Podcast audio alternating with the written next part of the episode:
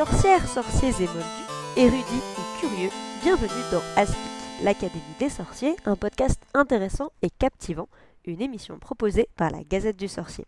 Donc, bienvenue dans ce 33e épisode de l'Académie des sorciers. Je suis Alix.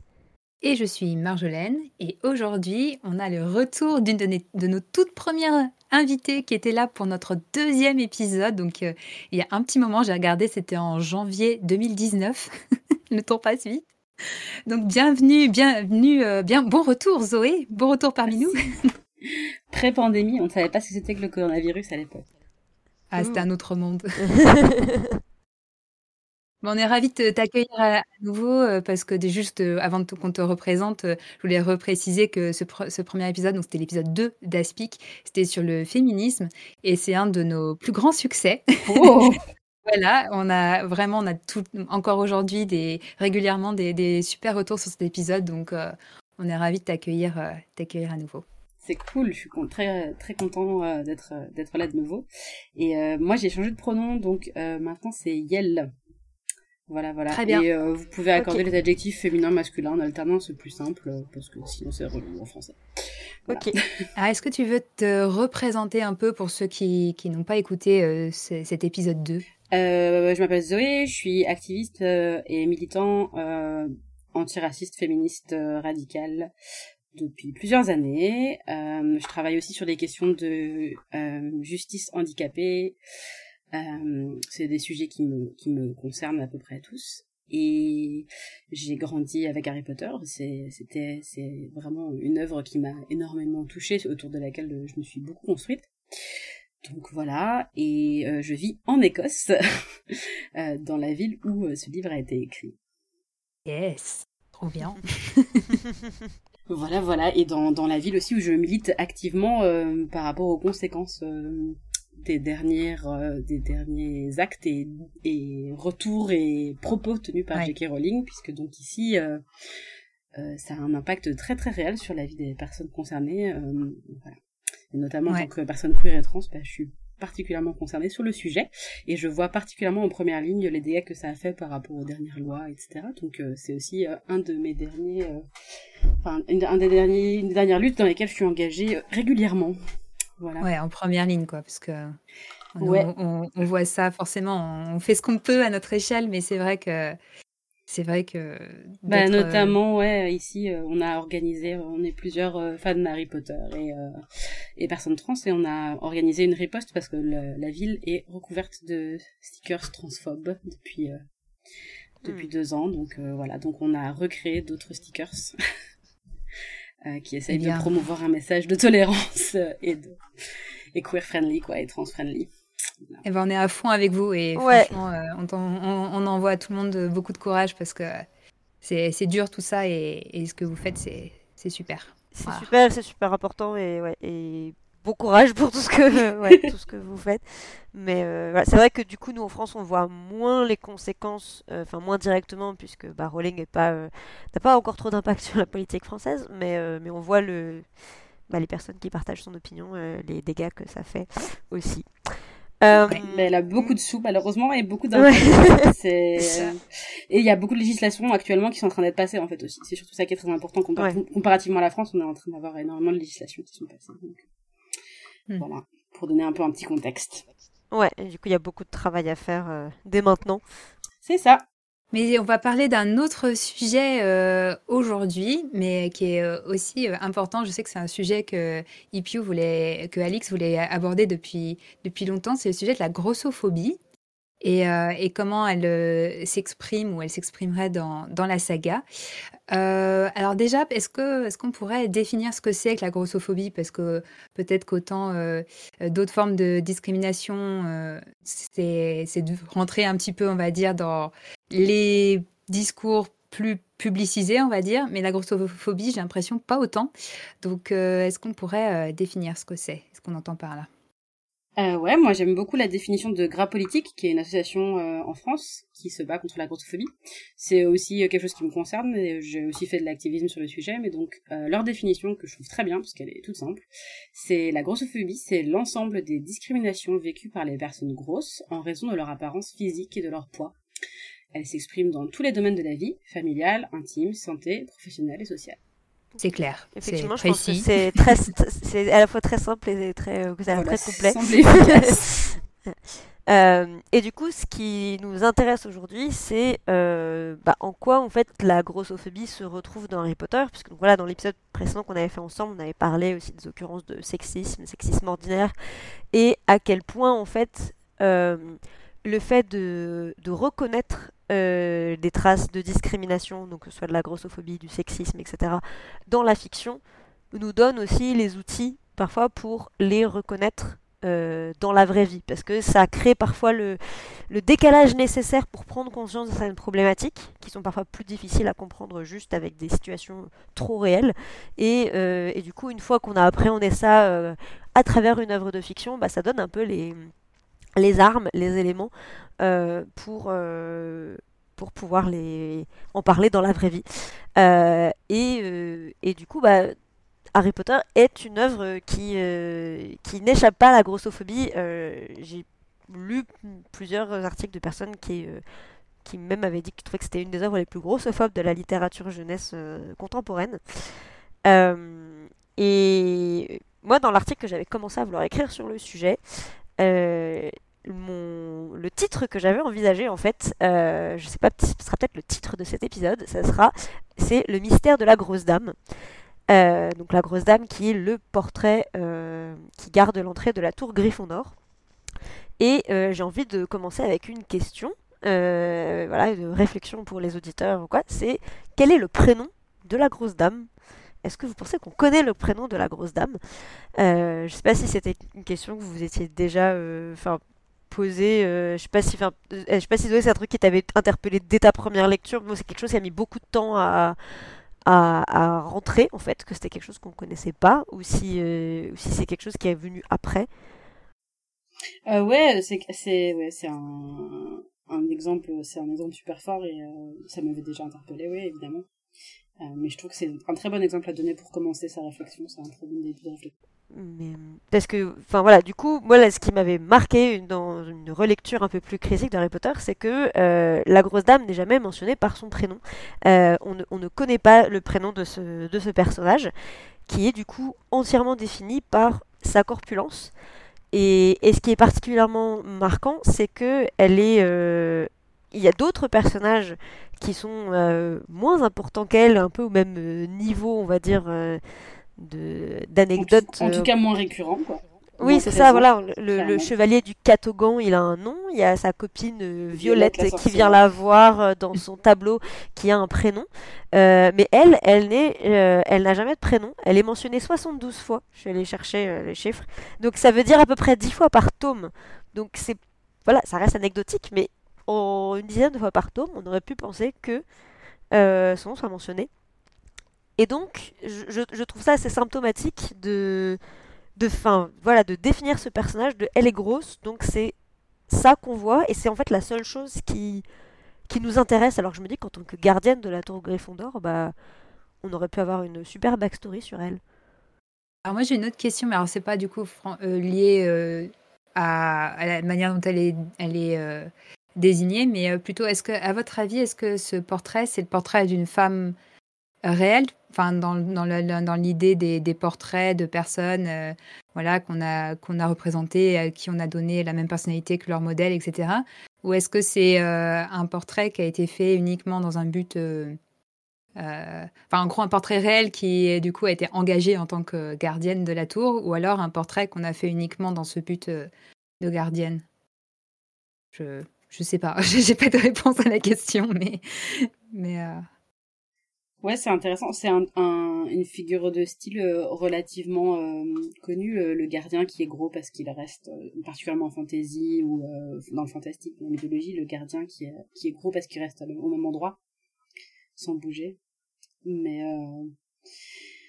Ouais, je pense. C'est vrai qu'on a, on a d'autres, enfin, je, pense, je sais pas, à la, à la statue de la sorcière borgne, par exemple, qui est juste euh, définie. c'est la sorcière borgne et c'est c'est juste comme ça qu'on la, qu'on la, qu'on la désigne.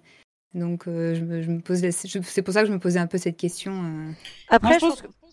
Pardon, vas-y. vas-y, vas-y. non, pas de souci. Moi, je pense que c'est un point de départ de réflexion. Je pense qu'il faut pas non plus, enfin, il faut pas oublier que la grossophobie, c'est quelque chose qui est, qui est au même titre que tous les mécanismes oppressifs, euh, c'est assez rare les personnes qui se frottent les mains en disant hmm, je vais euh, dire des méchancetés euh, sexistes, grossophobes, racistes. Enfin, c'est très souvent fait à notre insu, euh, comme dit Dumbledore très justement, on fait souvent, on cause plus de mal par ignorance et par manque d'attention que volontairement. Donc clairement, on peut interroger, et, au même titre que plein d'analyses de, mécanismes oppressifs, on peut aussi interroger le, degré. Il y a des il y a différents degrés de grossophobie et euh, là je pense que ça ça ressort de la grossophobie. C'est peut-être pas l'exemple le plus euh, parlant et le plus euh, le plus représentatif mais c'est un, un, bon exemple de réflexion parce qu'effectivement on ne sait pas on ne sait pas qui elle est et elle n'est définie que par ça. Euh, après globalement je pense que Rowling dans son écriture elle a une, une très très forte tendance à euh, à décrire le, les caractères physiques de manière ouais bah déjà il y a un fond de misogynie quoi très clairement mais surtout elle a elle elle est elle est pas très gentille quoi. Dans la manière mhm. il y a assez peu de bienveillance dans la manière dont elle décrit euh, dont elle décrit les physiques particulièrement les physiques féminins. Euh, mais voilà c'est c'est et c'est assez intéressant d'ailleurs euh, donc voilà ça ce serait moi c'est à ça que je pense quoi déjà dire mais c'est vrai que pour répondre à ta question, Marjolaine, je, je, pense. Enfin, on sait qu'on ne sait pas trop exactement si, euh, si le personnage est un personnage qui a réellement existé, mais euh, je trouve que. Enfin, de l'impression que j'ai de ce qu'on sait des tableaux de Poudlard, ça reste quand même des, des peintures de sorciers qui, qui ont existé, c'est des empreintes de, des personnes mhm. qui étaient vivantes. Et du coup, en fait, je trouve ça d'autant plus problématique parce que la grosse dame devait être une sorcière euh, qui avait euh, suffisamment importante euh, pour pouvoir avoir son tableau, parce que c'est quand même un poste mhm. prestigieux, j'ai envie de dire, d'être gardienne de la tour Gryffondor. Et du coup, je trouve, je, je, trouve ça enfin assez, assez fou, en fait, de se dire que bah, cette personne qui, a été, qui avait sans doute une certaine importance, une certaine... on a jugé qu'elle était aussi légitime et digne de confiance pour faire ça, bah en fait on la, on la définit jamais autrement que par son poids. C'est vraiment, c'est ça la seule chose qui existe à propos d'elle. Moi, j'ai toujours eu un, peu imaginé que c'était sûrement genre une grande tante euh, de Gryffondor, de Godric Gryffondor ou un truc comme ça, ou euh, ah oui, ou quelqu'un de sa personnage famille, en qui elle avait, qu'il il avait confiance, quoi, qu'il a, qu'il a tapé mm, là, et, euh, et, elle a sûrement été complètement oubliée. Ce qu'on peut, ce qu'on peut y lire, c'est aussi que les personnages historiques qui avaient une, particulièrement qui ont une, une caractéristique physique qui est qui est considérée comme euh, comme dégradante, comme euh, humiliante, ils sont souvent euh, euh reconnus. Enfin, on, on s'en rappelle, la, mémoire collective s'en rappelle finalement que par ces éléments physiques et pas par leur prénom, leur nom ou même leurs accomplissements. Donc, et c'est encore plus vrai pour les femmes, encore plus vrai pour les personnes racisées, encore plus vrai quand il y a une forme de handicap ou une marque physique, un trait physique, une, une difformité, etc. Quoi. Donc c'est je pense que c'est moi, moi dans mon imaginaire c'est ça que je vois. C'est sûrement euh, elle, avait sûrement euh, une importance mais voilà effectivement ce qui ce qui est resté c'est euh, c'est cette grosseur parce que c'est la chose la plus notable dont l'histoire va, va, le plus se souvenir et c'est pour le coup très réaliste. Mm. et, et en plus alors c'est vrai qu'on sait deux choses un peu gérées d'elle. C'est que bon elle est grosse et elle a une énorme robe rose et euh, ça rejoint un peu euh, un point qu'on avait évoqué sur, euh, dans le sujet sur le féminisme, c'est que voilà, la grosse robe rose à foufou, alors il y a un côté époque, on imagine une tenue peut-être un peu victorienne, etc. Mais le rose associé à la féminité, et donc cette, cette femme qui est juste grosse et, et, et voilà, et donc peut-être particulièrement féminine, enfin je sais pas, c'est voilà l'association du rose qui est pas qui me paraît pas complètement anodine et qui du coup euh, ah non ça c'est l'écriture misogyne euh, euh, c'est l'écriture misogyne de J.K. Rowling. C'est complètement son c'est sa misogynie internalisée qui est quand même à mourir de rire quand on sait qu'elle qu'elle se revendique très féministe. Déjà le rose c'est pas c'est très moderne l'association du rose à la féminité hein, en plus particulièrement en Europe. Donc donc non c'est et c'est c'est sa c'est sa vision de de l'hyperféminité qui est qu'elle qu'elle qu'elle dénigre euh, régulièrement euh, dans tout le dans tout le livre. D'ailleurs, il y a l'autre personne qui porte une, une robe, les deux autres personnes qui de mémoire portent des robes roses à froufrous, c'est Petunia et euh, Pansy Parkinson. Oui, et ombrage. Et on n'est pas censé les trouver jolies ou sympathiques. C'est ça, et on a Ombrage, ah, et, aussi. et, Rita Skeeter, donc c'est vraiment la même, même, même combat. voilà, c'est ça, vraiment les personnages hyper féminins, mais c'est des, c'est des, les mégères, les méchantes. Euh, Après, du coup, par rapport à, par rapport à ce panel, la grosse dame, euh, pour le coup, elle n'est pas du tout euh, ni méchante ni dégradée par, par rapport à. Non. Elle, elle, elle, est plutôt respectée, elle est plutôt, elle en impose aussi. Euh, parce que, bah, mine de rien, ils doivent tous se plier à ces, à ces règles. Donc elle fait peur à Neuville. Enfin voilà, il y a, y, a, y, a, y a quand même. Euh, oui, c'est pas, sûr. C'est pas un personnage où ça. C'est vrai que c'est là pour le coup, c'est plutôt un exemple, euh, comme, comme tu disais, Zoé, de, de trucs qui n'ont pas été pensés. C'est pas parce qu'elle est. Ça n'a pas été pensé forcément. Je pense, je pense que c'est un côté un personnage. je pense qu'elle l'a écrit comme un personnage un peu ridicule, mais en même temps, euh, mais en même temps sympathique, mais en même temps un peu, euh, euh, oui, un peu, un peu ridicule, un peu sympathique, euh, euh, un peu. j'ai du mal à trouver mes mots en français. c'est terrible. Hein ouais, je pense, je pense qu'on, elle, c'est un, un, un, un, peu ce personnage bonhomme comme ça qui est, qui est prompt un peu à des, à des écarts euh, comme ça. On voit à toutes les, à peu près à tous les Noëls ou Halloween. Enfin, dès qu'il y a un festin, elle est bourrée ou euh, elle a fait des des, des, excès, oui. des excès. voilà, ça c'est ce que la dame. Elle aime bien un peu, en enfin, elle aime bien un peu, euh, ouais jouer de son pouvoir, pas toujours ouvrir euh, le tableau quand elle veut, quand elle veut pas, quand elle s'estime un peu euh, un peu emmerdée pour rien. Mais si voilà, c'est pas on n'en sait pas plus. Je suis pas sûre. Voilà, je pense que c'est un bon point de réflexion mais c'est c'est peut-être pas l'exemple le, plus parlant de grossophobie dans tout le dans toute la saga. Non, sûr. Euh, mais par contre, je trouve que c'est un très bon point pour pour démarrer. Ça, c'est clair que je trouve que c'est un super exemple. Et c'est une, une, très bonne ouverte. et du coup, ça m'avait fait penser à un autre exemple. Alors là, c'est pas c'est pas un portrait, c'est un, un fantôme qui est aussi désigné par euh, sa corpulence, c'est le moine gras. Et, euh, et, là, je me suis dit, euh, alors justement, est-ce que parce que c'est différent là, y a, on, on, voilà, on sait qu'il est gras et on sait qu'il est moine. Donc déjà, il a, il a son statut aussi de moine. Après, je pense que ça joue aussi sur euh, sur l'imagerie. Euh, euh, pour le coup, un peu, il y avait un peu toute une tradition de critique sociale aussi au Moyen Âge de si les les moines sont gras, c'est qu'ils respectent pas leur euh, qu'ils en profitent un peu quoi de leur de leur statut et qui respectent pas leurs vœux de, de, pauvreté, de, de, de, voilà de retenue, etc. Mais là en l'occurrence euh, c'est plutôt lié bah voilà à la maison Pouf Souffle donc euh, il n'y a pas il a pas de, de sous-texte euh, forcément euh, c'est le bon gros sympathique c'est la figure euh, c'est la figure du bon gros sympathique bah, il est un peu couillon quand même hein. il veut faire confiance à il veut faire confiance à Peeves il est il est un peu, enfin, c'est le la figure du bon gros sympathique le bon gros gentil il y a les bons gros méchants les bons gros stupides et le bon gros gentil Alors il y a quand même sa backstory sur Pottermore qui là pour le coup est assez assez intéressante et assez voilà, c'est vraiment le, bah, c'est le symbole de sa maison, souffle hein, forcément. Donc c'est un symbole de bienveillance et de générosité euh, qui, euh, qui est assez, euh, assez marquant. Le fait qu'il s'engage pour. Enfin voilà, il aide volontairement les, les, les, les, moldus, quitte à se mettre en danger, et c'est ce qui cause sa, sa perte. Mais ah, je connais pas sa backstory du coup. Alors rapidement, c'est alors c'est un, du coup un moine qui, euh, qui était connu dans la communauté pour euh, avoir euh, pour être très très doué pour soigner les, les gens. Et, et, du coup, il, en effet, il était très très doué parce qu'il bah, était sorcier. Et en fait, ça c'est ça finalement ça a fini par arriver aux mauvaises oreilles et, et du coup, bah voilà, il a été accusé de, de sorcellerie. Et il est, il est, il est mort pour ça. Et mais mais voilà, du coup, c'est quand même voilà, c'est une backstory sur Pottermore, c'est pas dans les livres, mais c'est quand même assez chouette, je trouve, comme. Euh, ça, donne effectivement un peu plus d'épaisseur, euh, mais après, c'est, enfin, je, je, peux comprendre que effectivement, ça soit un peu le côté, euh, enfin, bon égal, enfin, gros, enfin, c'est le, enfin, il y a un côté, je trouve, un peu dans la, dans la façon dont ça amené la backstory, y a, sur le côté trop bon, trop con, en fait.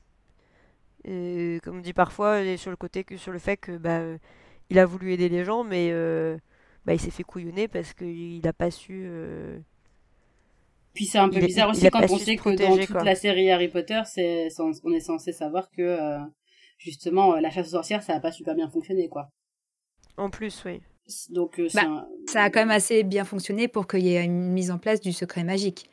Donc c'est que quand même au bout d'un moment les sorciers étaient trop trop persécutés pour se dire on continue à, à cohabiter au grand jour, quoi. Donc, euh, c'est quand même. Mais ah, voilà, c'est juste. Voilà, le moine grâce, le moine grâce est un des exemples, justement, de, probablement des raisons pour lesquelles il y a eu séparation des deux, des deux mondes. Voilà, enfin, je voulais juste le mentionner parce que c'est vrai que c'est un peu la même chose que la, la, grosse dame, dans le sens où on le connaît juste euh, sous son. Je crois mm. pas qu'on ait son nom, même dans la backstory. Euh, faudrait vérifier, mais je ne me semble pas. Et, euh, mais voilà, lui pour le coup, il a, il a, une, il a une backstory, contrairement à la, à la grosse dame. mais, mais ouais, ça c'est cool. Mais c'est vrai que du coup, par rapport aux autres fantômes des maisons, euh... c'est vrai que dans le Baron Sanglant, on connaît pas son nom non plus. Euh, on connaît même dans la, mais euh, mais il a, enfin voilà, euh, Sir Nicolas, il a, il a son nom complet, Nicolas sans tête. la Dame Grise, c'est Elena Serdaigle, donc on a, on a un nom complet. Effectivement, lui, on n'en a pas et et c'est celui qui est un peu réduit. Après, ça colle un peu à l'image des poufs-souffles dans les livres, dont c'est ceux un peu dont on parle le moins et qui sont. Euh, oui, un peu parce que le baron sanglant, sanglant, la seule raison pour. Enfin, on se demande quand même comment ça se fait qu'il est devenu euh, la, la coqueluche de Serpentard. Il est quand même. C'est, il est horrible, quoi. Donc, c'est. Clairement. Ouais, c'est après aussi un, un rappel aussi, euh, c'est que les stéréotypes grossophobes, c'est pas tous, c'est pas tous des stéréotypes négatifs. Hein au même titre que les enfin, n'importe quel stéréotype, que ce soit, encore une fois, sexiste, raciste, etc., c'est pas forcément négatif. Il y a des stéréotypes qui sont censés être positifs et ça reste, ça reste euh, un stéréotype euh, bah, ancré dans le mécanisme d'oppression dont on parle, donc ici la, la grossophobie. Mhm. effectivement. Euh, mais du coup, après cette petite entrée en matière, on peut être entrer justement dans le cas de personnages qu'on connaît un peu plus. Euh, et euh, notamment enfin, les premiers personnages qu'on rencontre euh, quand on commence à lire la saga. et je pense évidemment aux Dursley, qui sont enfin pas les, seuls, mais en tout cas qui sont particulièrement concernés, enfin, parmi, les personnages les plus concernés par les plus victimes de grossophobie dans, dans Harry Potter.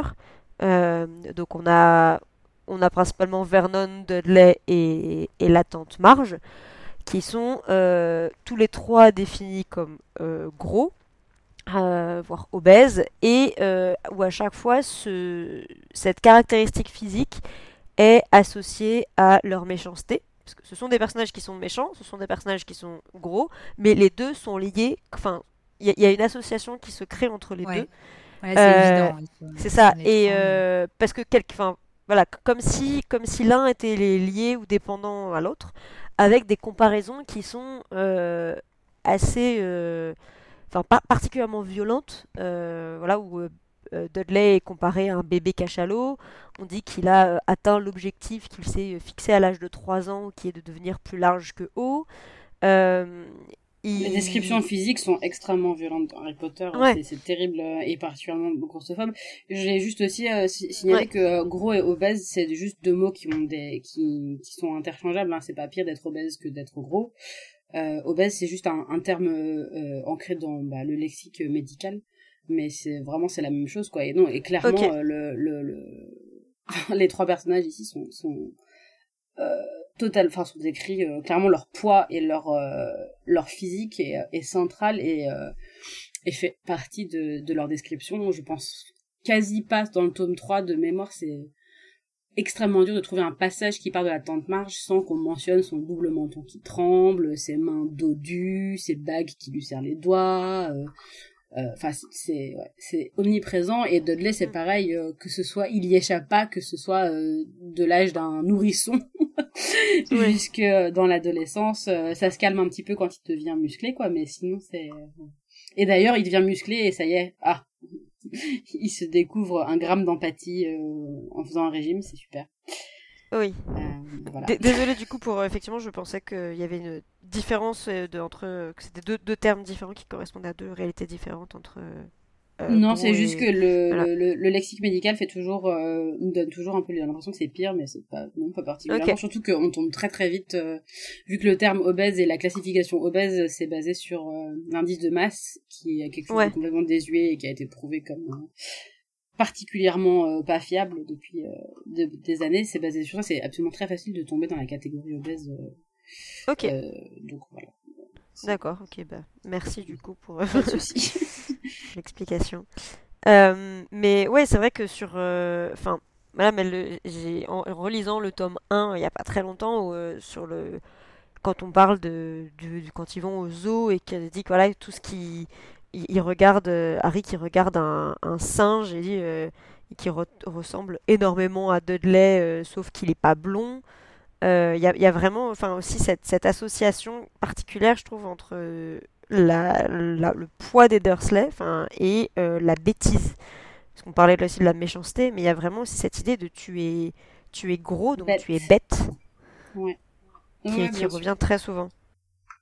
Oui, bien sûr, c'est euh, ouais, c'est très impressionnant ceux qui m'ont marqué moi le, donc ouais le tome le tome 1 est, très très fort là-dessus parce que c'est l'introduction et le tome 3 sont, sont assez euh, assez parlants et pour moi c'est intéressant parce que c'est aussi les deux tomes qui restent euh, encore dans une littération dans une littérature pardon jeunesse euh, plutôt jeune mm. quoi sur le spectre donc c'est intéressant c'était une autrice que j'aime beaucoup de fantasy qui s'appelle Ursula Le Guin ah oui. Euh, qui avait euh, qui avait fait une, une... c'est Ursula K. Le Guin, ouais, c'est ça. Je savais qu'il y avait une lettre au milieu, mais j'oublie toujours quelle lettre. Euh, quand on lui avait demandé son avis sur Harry Potter, elle avait dit qu'elle avait pas trop compris pourquoi c'était encensé, enfin qu'elle trouvait ça pas mal, mais pas sans que ce soit d'une grande originalité, mais surtout qu'elle avait éthiquement m'avait beaucoup frappé, c'est qu'elle trouvait que éthiquement c'était plutôt, euh, elle avait dit en anglais mean spirited, donc euh, la traduction ce serait hmm. méchant, mais qu'elle trouvait qu'éthiquement, pour un livre pour enfants, qu'elle trouvait ça plutôt, euh, enfin au niveau des valeurs, qu'elle n'était pas trop sûre de ce que ça, de ce que ça promouvait aux enfants. Et alors dans cette interview-là, euh, euh, et dans après dans a toujours des citations absolument incroyables euh, Ursula K. Le Guin c'est une, une, une, autrice euh, géniale que je recommande et alors en plus elle a toujours une citation euh, elle est morte il y a pas très très longtemps et elle a 20 ans d'avance sur tout le monde quoi donc si un jour il y a un sujet qui vous intéresse sur la fantaisie sur la littérature jeunesse il faut taper citation Ursula K. Le Guin parce qu'elle a souvent quelque chose à dire de mais il y a 20 ans quoi donc en plus du coup c'est c'est très drôle euh, et ouais, sur sur J.K. Rowling, elle avait elle avait dit ça, elle, elle, avait dit autre chose de enfin elle a deux trois trucs comme ça sur Harry Potter qui sont euh, très pertinents. Euh, et quand on regarde, euh, c'est drôle parce qu'effectivement, ça a créé une euh, qui, qui a un énorme, une, porte, une grande attention sur la justice et l'égalité et, et qui s'est énormément retrouvée, mais finalement aussi en termes de valeurs peut-être un peu plus complexes il euh, y, a, y a beaucoup de choses qui sont passées à la trappe et, et, notamment sur les questions par exemple de comment on, décrit les gens de description physique etc c'est euh, ça tape dans le mille quoi. C'est vrai que c'est pas très c'est pas top quoi. C'est pas très gentil. Pour, euh, pour le dire simplement. c'est vrai que si on revient sur Dudley il y a quand même le summum de de l'agression d'Agrid qui lui affuble, affuble un, une queue de cochon. C'est atroce quoi. Voilà. Mais c'est vraiment, c'est vraiment joué en fait sur un humour, euh, un humour euh, euh, grosse, mais profondément grossophobe et euh, et qui est profondément, qui manque profondément d'empathie et de, ouais, c'est de, de, c'est très facile aussi quoi. C'est un, un, ressort humoristique euh, hyper facile et et ouais, qui est quand même qu'on peut questionner quoi quand on veut essayer de d'enseigner des, des valeurs euh, à nos enfants euh, voilà parce que c'est tous des griffons d'or, hein, voilà. Rowling, Harry, Hagrid, c'est tous des griffons d'or, donc voilà. Mais surtout, ce que je trouve particulièrement marquant dans ce, cette scène avec euh, Dudley et la, la queue en tire-bouchon, c'est que, enfin, en fait, Dudley, voilà, on, ça fait euh, deux trois chapitres qu'on le voit. On voit que c'est quelqu'un qui est, enfin, c'est un enfant euh, qui a été pourri gâté, euh, qui est agressif avec Harry, qui est pas, voilà. Et donc, enfin, le, lecteur, il est invité évidemment à compatir avec Harry, Dudley, Dudley, c'est le petit chouchou, Harry, il est maltraité. Donc, évidemment... Et c'est normal de compatir avec Harry. Hein, oui, non, mais bien sûr, oui, bien sûr. C'est normal de compatir avec Harry, et c'est aussi, je pense, humain de, de se dire, bah, Dudley, il devrait être puni. Euh, Mhm. dans le sens où bah, quand quelqu'un fait quelque chose de, de méchant, euh, tu, tu lui dis que c'est... Enfin, en tout cas, enfin, qu'il y ait quelque chose qui se passe pour lui faire comprendre que ce qu'il fait, c'est pas, euh, c'est pas normal. Mais- C'est ça que c'est ça qui est intéressant, c'est ce qu'on veut apprendre aux enfants que l'empathie euh, et euh, le sens de la justice, il vient dans une punition qui se moque du physique. C'est ça, Euh, ouais. Et est-ce que le lien que tu as envie de créer entre ton protagoniste et ton lecteur, c'est un lien qui est basé sur euh, la détestation, quoi, la haine, même si elle est d'une certaine façon justifiée? Est-ce que c'est là que tu veux créer l'empathie? C'est dans la dans cette haine ou est-ce que tu veux créer l'empathie dans autre chose? Elle, elle ouvre la porte parfois à une forme d'empathie Mm. envers Dudley, mais elle est jamais explorée. On sait à aucun moment euh, on saura euh, ce qu'il a vu et ressenti par rapport aux quand les détraqueurs euh, s'approchent de lui. Mhm. Euh, Même si Mm. c'est voilà, même si on oh incroyable, les personnes grosses et les personnes méchantes, euh, fondamentalement mauvaises peut-être auraient des vi- vivraient des expériences mauvaises. Enfin c'est c'est une, fa- une façon de créer l'empathie et de, de, de créer un lien avec le, les, les lecteurs, les lectrices qui est euh, très facile et qui est finalement euh, euh, qui, qui manque manque d'empathie, qui manque de finesse, de et en fait de de de, de gentillesse presque. C'est j'arrive Ouais. pas à trouver un, un mot moins cucu en français. Euh, mais ouais, c'est c'est ça, c'est kindness en anglais, c'est aussi euh, vachement euh, intéressant parce que c'est euh, tout, notre système de justice d'ailleurs en Occident, euh, il est basé sur euh, justement sur la justice punitive. Donc euh, c'est intéressant de se poser la question comment est-ce que on peut inculquer une forme de justice qui est plutôt réparatrice, qui est plutôt qui est basée sur d'autres systèmes de valeurs. Oui, c'est ça. Et, c'est vrai qu'effectivement, enfin là, Dudley, même si on a envie que Harry puisse avoir entre guillemets, enfin sa, pas sa vengeance, parce que enfin c'est pas c'est pas vengeance, mais en tout cas que voilà que Une forme de Dudley, il- justice quoi. Ouais, C'est ça, qu'il qu'il obtienne justice, mais du coup, en fait, ce besoin de justice, il, il est présenté comme étant satisfait par, en fait, une agression. Et, le, enfin, et, ce, qui est, et ce qui est horrible, c'est que bah, le, le sort que lance euh, Hagrid à, à Dudley, c'est jamais présenté comme une agression. Mhm. Euh, c'est présenté comme quelque chose qui est drôle, c'est présenté comme quelque chose qui est mérité. Euh, et en fait, on oublie complètement que bah, c'est un gamin qui a 11 ans, que euh, bah, euh, en fait, on est invité à rire de ça, à avoir vraiment de. à se dire, bon, bah ça y est, Harry, il est, il est enfin vengé. Alors que, bah en fait, euh, du Dudley à 11 ans, bah, il n'est pas. il est pas réellement coupable. Enfin, Bah, il est ce qu'ont fait ses parents, quoi. Il est, il est ce que, C'est ça, comme, comme mais- tous les enfants de parents euh, euh, qui sont abusifs et qui sont violents et qui, il, C'est il ça. est ce que ses parents en ont fait, quoi. Il est aussi C'est ça, légitime. Mais, Mais- c'est mais ça, du coup, c'est bien. J'ai l'impression que c'est quand même. Effectivement, ça ça justifie pas euh, là, cette, cette, euh, ce moment-là, mais le, le fait que Dudley soit une victime de d'une forme de maltraitance de la part de ses parents, c'est quelque chose qui est quand même largement sous-entendu et et euh, Oui, Mais uniquement parce qu'il est gros. Quasiment. C'est qu'il y a, quasiment, euh, enfin, c'est, vu la manière dont il est décrit, finalement, c'est très compliqué de, d'en tirer une autre leçon que la punition infligée, c'est que tu es gâté et gâté et euh, surnourri, enfin, beaucoup trop nourri, et donc tu es énorme et tu es gros, et c'est, c'est ce t'ont infligé tes parents.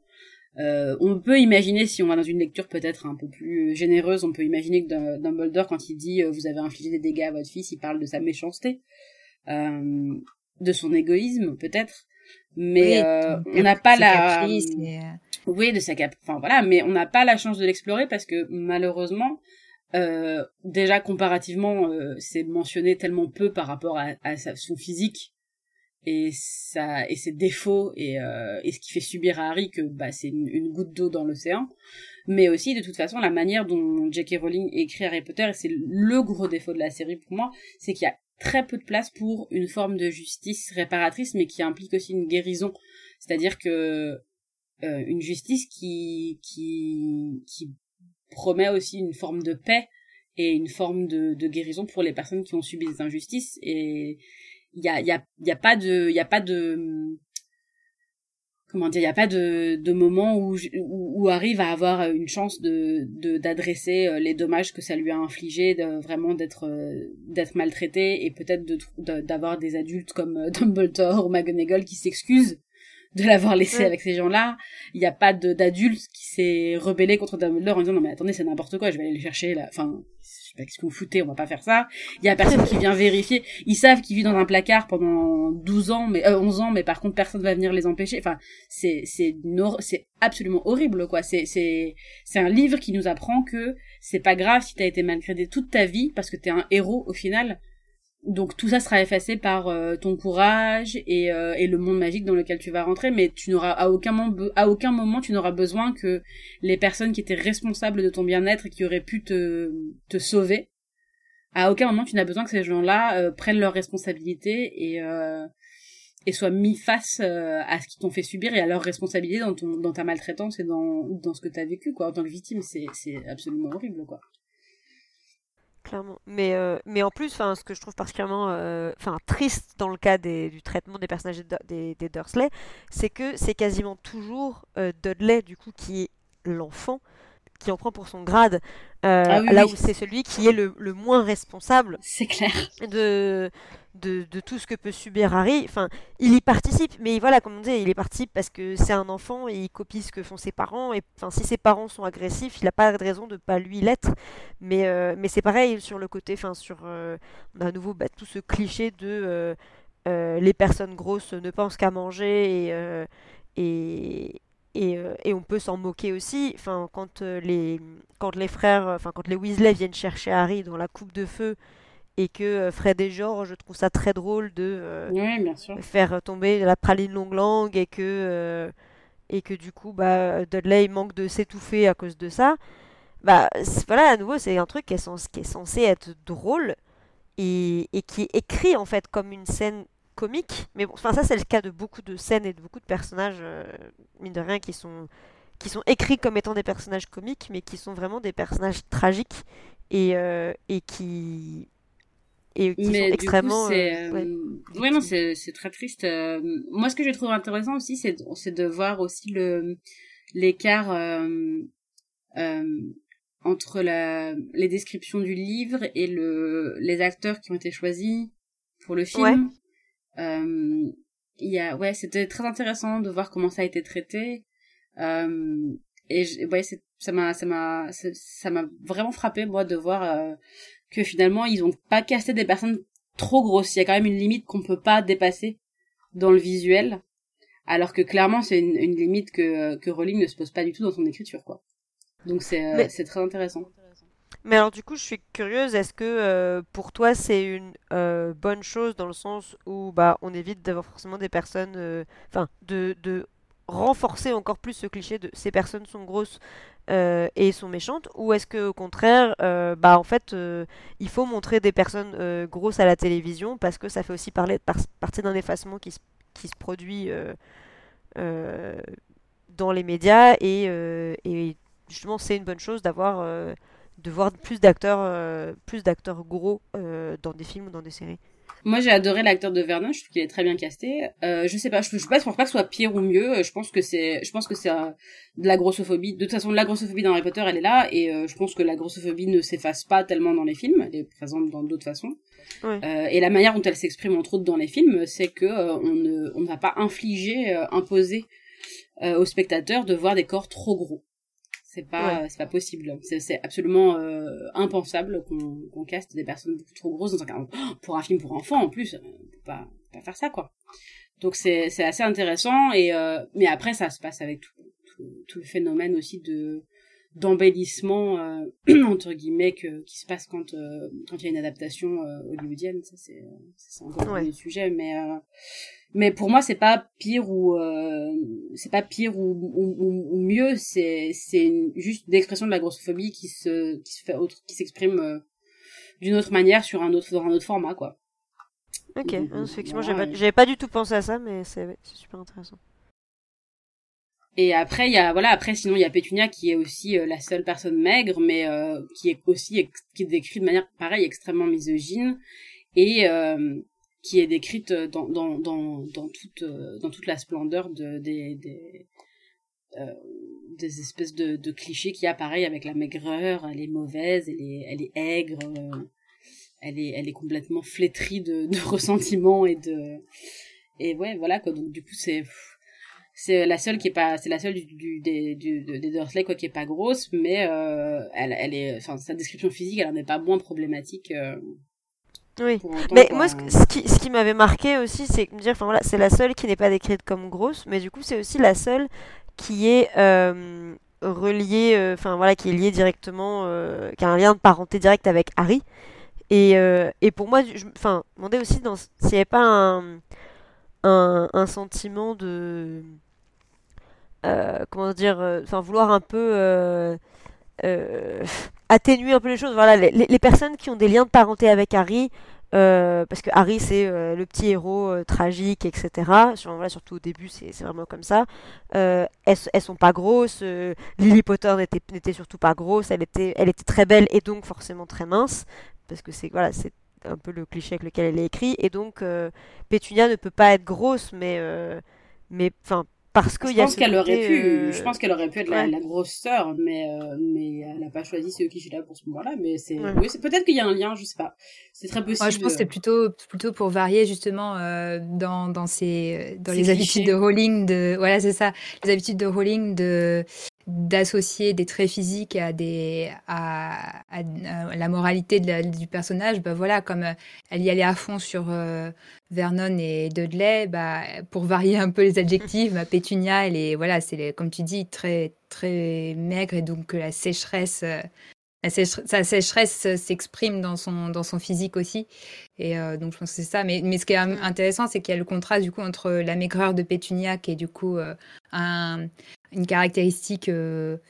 voilà, qui rajoute à, sa, à sa, son côté sec et, et, mauvais, alors qu'on a la maigreur de Harry qui est là pour le coup un signe de son de sa maltraitance. C'est ça. et puis après la Pétunia, elle est aussi en comparaison avec euh, Vernon qui est euh, ça. Vernon qui est toujours dans l'excès, lui sa rage elle s'exprime, il est plein de rage, il est plein de colère, de méchanceté mhm. et Pétunia toute sa méchanceté, elle est dans la retenue, dans tout ce qu'elle ne dit pas à Harry, qu'elle ne partage pas sur sa sœur qu'elle connaît, elle pourrait lui parler de sa mhm. mère, elle pourrait lui c'est tout ce qu'elle retient et qu'elle euh, et qu'elle cache alors que ouais, et qui la mange de l'intérieur. exactement, voilà. C'est le, voilà, c'est tout le, tout le truc. Euh. Mais du coup, elle, est... très aigrie, quoi. Elle est vraiment, elle est ah aigrie. c'est vraiment, je pense, le le mot qui lui convient. et de toute façon, après, globalement, moi, ça, c'est un truc aussi qui est, qui est terrible. C'est les descriptions de physique des personnages Harry Potter sont d'une violence, d'une méchanceté euh, qui sont euh, c'est terrible quoi. Elle, fait le lien avec le physique et les enfin c'est ouais, en permanence quoi. Pansy Parkinson je sais plus ce que c'est en français mais en anglais elle est comparée à un pug un carlin quand même. Je crois que c'est un ouais c'est un c'est un bulldog dans la version un française. bulldog voilà. Ouais. euh, enfin il y a que des trucs comme ça. Neville il a ses petites joues euh, joufflues parce que c'est un bon le, bon imbécile de service quoi. Balourd euh, Justement, puisqu'on voulait, on voulait parler justement de, de Neuville, euh, bah effectivement, euh, au début en tout cas, euh, son, son côté enrobé, un peu rond, entre guillemets, c'est lié à sa, sa faiblesse. Oui, il, apparaît comme plus faible que, que, que les autres. Il est décrit comme un visage en forme de lune, c'est ça, quelque chose comme ça. Ouais, il a un visage lunaire, mm. ouais. Ouais. Et on le sent, voilà, c'est clairement le, le type d'élève qui est harcelé par les autres. Et, euh, et, donc, on rentre dans ce. Mais alors, du coup, là, j'ai l'impression qu'on est un peu plus dans la. On dénonce un petit peu quand même aussi, parce qu'on sent qu'on ne sait pas trop si Neuville.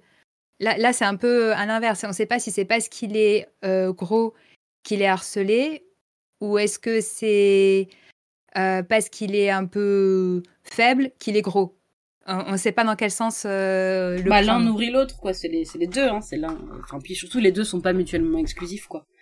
Ouais ouais mais euh, quand même comme on a toute une progression là pour le coup pour le personnage euh, c'est un peu plus c'est un peu plus une il a pour le coup il est présenté comme une victime et mais pas une victime de son de son poids plutôt une victime de la manière dont les autres le traitent donc, euh, je trouve ça un peu moins. Euh, bon, c'est un personnage positif hein, par rapport à ceux qu'on a mentionnés jusque-là. Mais, euh, mais ça peut bah, être. Encore une fois, les stéréotypes grossophobes, c'est pas que des stéréotypes négatifs. Hein. C'est le bon bonhomme gentil. Mais là, c'est plutôt la grossophobie pas forcément de la plume qu'il écrit, mais plutôt de, qui, de, de des autres personnages euh, autour de lui, quoi, qui, qui s'expriment. Euh, je pense que c'est les deux, moi. Je pense qu'elle l'a écrit, c'est elle qui l'a écrit gros, hein. C'est pas, euh, il est pas, il est pas sorti comme ça. Elle l'a écrit euh, Potelé et, et d'ailleurs plus ça avance, moins elle l'écrit Potelé, moins, elle, moins c'est mentionné, quoi. Et ça, c'était un truc qui, qui me m'intriguait justement sur l'évolution du physique de Neuville parce que on a, enfin, on a beaucoup cette image euh, je pense, des films où, euh, où, Neville, au début, on sait qu'il avait notamment, enfin, il avait des, enfin, des fat suits quand on lui mettait euh, des, coussins pour lui faire des plus grosses fesses, des choses comme ça pour grossir le personnage. Et progressivement, ils ont arrêté en même temps que le personnage s'affirmait. Et il y a du coup, enfin, dans le film, je trouve que c'est assez marquant le côté tu es euh, mal à l'aise dans ton corps, euh, euh, dans, ta peau, etc. Et tu es en surpoids. Et au fur et à mesure que tu t'affirmes et que tu deviens un héros, parce que voilà, ville devient progressivement, enfin, rentre vraiment dans la catégorie des héros de la saga au fur et à mesure, bah tu, tu mincis et tu, tu atteins ce physique un peu idéal. alors, dans la saga, on n'a pas non plus vraiment, enfin dans les livres de de description d'évolution physique. Mais je trouve que le, rien que le fait en fait que ce soit plus rappelé que, euh, que en tout cas voilà dans les premiers tomes on, disait qu'il voilà comme il avait un visage très rond euh, c'était euh, voilà c'est souvent rond joufflu qui est, qui est utilisé pour le décrire. Bah, le fait que ça, ça, disparaisse en même temps qu'il devienne important enfin que son personnage prenne de l'importance enfin pour moi ça envoie du coup aussi un message super négatif. Ah, bien bah, euh, en fait, voilà, là maintenant il est, il est plus, il est plus gros, donc, enfin, on, vous parle, enfin, il est, important, donc on n'a pas besoin de rappeler qu'il est gros parce que si t'es, si es gentil, si t'es sympa, si t'es, si tu es, si tu fais avancer l'histoire, bah, t'es pas gros en fait. Alors peut-être qu'il l'est toujours dans l'image que se fait l'autrice quand elle l'écrit, mais en tout cas, il est plus décrit comme tel et donc le lecteur peut s'imaginer ce qu'il veut en termes d'évolution. Non, mais bien sûr, et c'est surtout aussi, euh, puisque t'es courageux, euh, tu, tu mérites qu'on ne mentionne pas le pire de toi. Les seuls, moi de mémoire, euh, les seules descriptions physiques qui sont faites de Neville vers la fin, c'est plutôt par rapport aux cicatrices qu'il a, justement, et à ce qu'il subit. donc voilà, c'est pour moi, c'est ce qui me marque le plus. Oui, c'est ça, c'est il a, enfin, il, il a, il a, enfin, il a fait la guerre entre guillemets enfin voilà à Poudlard contre les carreaux euh, il est il s'est il s'est rebellé et après euh, après dans les dans les dans les personnages euh, qui sont gros aussi euh, euh, Crab et Goyle c'est c'est un peu ça, ça, dépend un petit peu de comment on le on le lit quoi ils sont surtout imposants enfin mhm. ils sont quand même surtout censés être gros grands et pas malins quoi oui c'est l'archétype de la grosse brute quoi mais pas on les, on sait pas si on doit les imaginer euh, gras ou si on doit les imaginer juste. Euh, ils, sont quand même comparés à Dudley. Hein. Ouais, c'est vrai. Donc du Mais alors ils sont comparés à Dudley dans leur euh, dans leur physique ou dans leur ah dans leur, attitude, ouais. de, de de brute quoi. Mais Enfin, pour, pour, moi, le fait de, que le lien soit, se fasse de manière aussi évidente pour Harry, euh, sachant qu'on les décrit quand même, enfin voilà, que c'est des. Euh, enfin, pour moi, ils sont un peu des. Des gorilles. ouais, c'est ça, euh, c'est des gorilles. Donc, c'est c'est pas. Enfin, c'est clairement pas une description physique qui est flatteuse. Mais un gorille, c'est pas forcément la description d'associer un, un physique à un gorille, c'est pas forcément gras. Ça peut être une baraque, quoi. Ça peut être quelqu'un de très musclé. C'est vrai. Et ouais, puis c'est surtout aussi, pareil, c'est le, le, le singe est bête, le singe est moins humain.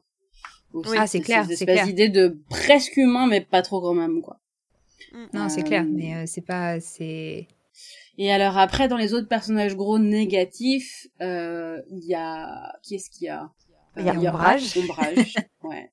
Ça c'est vrai, ça c'est vraiment la méchante petite grosse.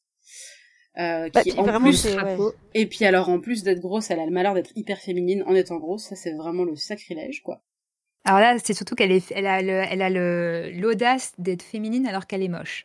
C'est ça. Mais elle est moche parce qu'elle est déguisé voilà un crapaud déguisé en fille. Alors là il y a rien de pire.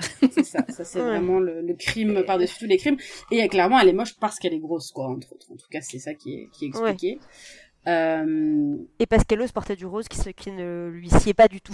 voilà. Comme on C'est sait tous, les personnes grosses n'ont le droit de s'habiller que en beige En ou en noir, noir. Ouais, ça. Sinon, ça va pas du tout. Mais, euh, Euh, je- ouais. Pour, Comme pour disait ma mère, si ma mère quand j'étais euh, quand j'étais ado, si j'osais mettre des habits de couleur, elle me disait tu ressembles à un panneau de signalisation. Oh, Voilà. c'est le genre de choses qu'on dit aux personnes grosses. Alors là, par contre, ombrage, euh, par rapport à tous ceux qu'on a mentionnés jusque-là, elle est pas bête. Elle est pas du tout décrite euh, comme. euh, elle, a, elle a vraiment une puissance malve- malfaisante, mais elle rentre pas. Elle est, et qui est liée du coup effectivement à son physique, enfin qui est associée à son physique. Mais c'est pas euh, c'est pas le même archétype euh, que- qu'on a qu'on a cité jusque-là. Elle est vraiment. elle euh, est plus power hungry comme on dit en anglais. Elle est plus aussi très assoiffée de pouvoir, mais euh, et parfois c'est ça qui la rend bête un peu quoi.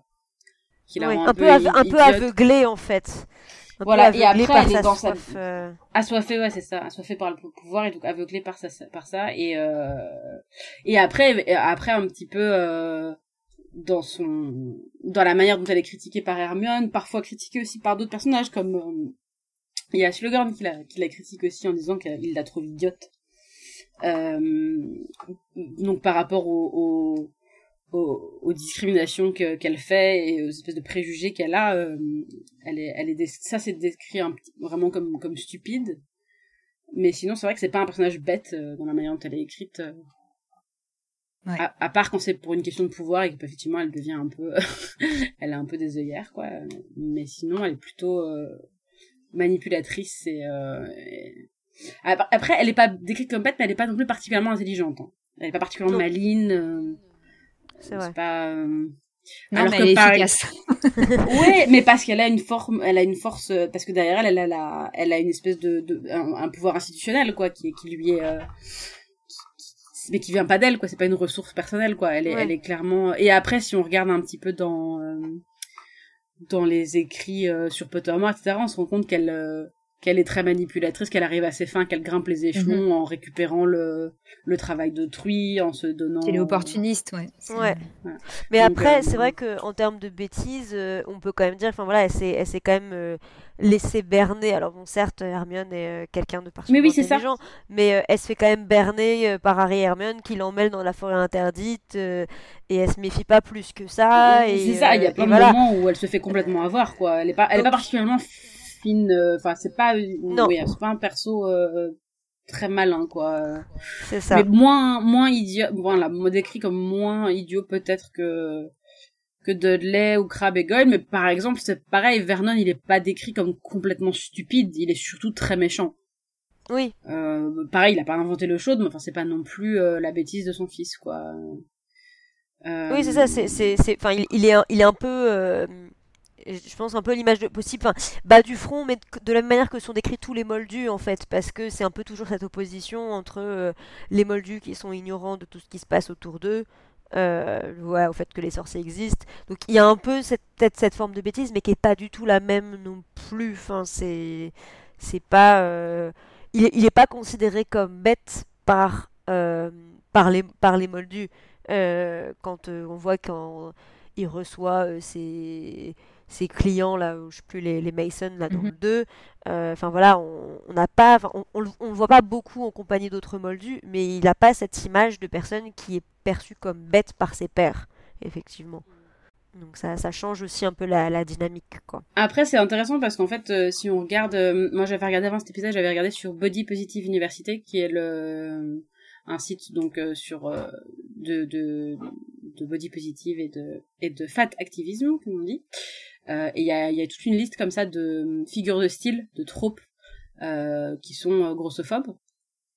Et c'était très intéressant parce que c'est tout des des des, des tropes qu'on retrouve à travers Harry Potter euh, vraiment euh, très régulièrement et qui sont pas forcément négatifs euh, mais pas forcément positifs voilà qui, qui peuvent même parfois avoir un aspect posi- positif Ouais. Euh, et ouais c'était très intéressant euh, de voir c'est des, des des exemples de figures de style qu'on retrouve à travers plusieurs euh, médiums de fiction quoi du coup c'est intéressant quoi il y a pas il y a pas que euh, il y a pas que des pas, pas que des exemples de de stéréotypes négatifs euh, Bon, là, un qui est quand même très clairement dans le stéréotype négatif, c'est Peter Petit-Gros. Ouais.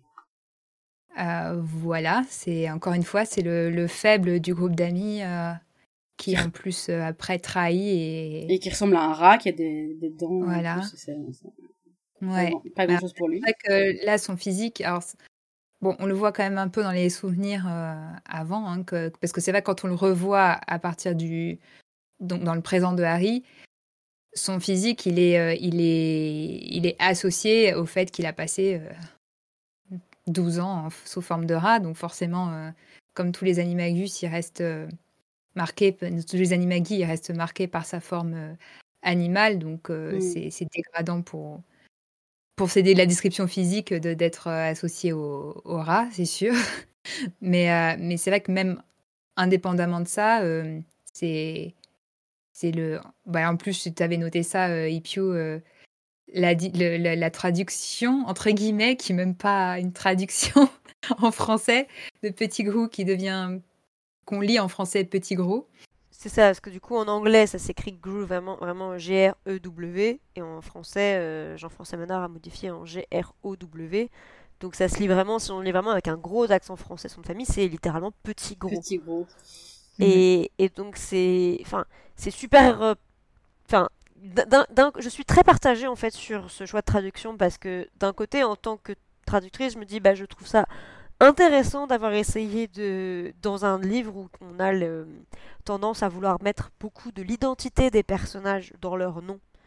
Euh, c'est souvent euh, c'est souvent quelque chose euh, voilà bah, professeur de botanique chourave enfin voilà il y a, y a toujours un peu une association comme ça entre leur nom et leur rôle mais enfin, voilà, dans le cas de Petit Gros, c'est vraiment son, ses caractéristiques physiques le définissent. Ça devient son nom de famille. Et ce qui n'est pas du tout le cas en anglais. Après, ça peut être un tour de force de traduction qui reste grossophobe. Oui, c'est ça.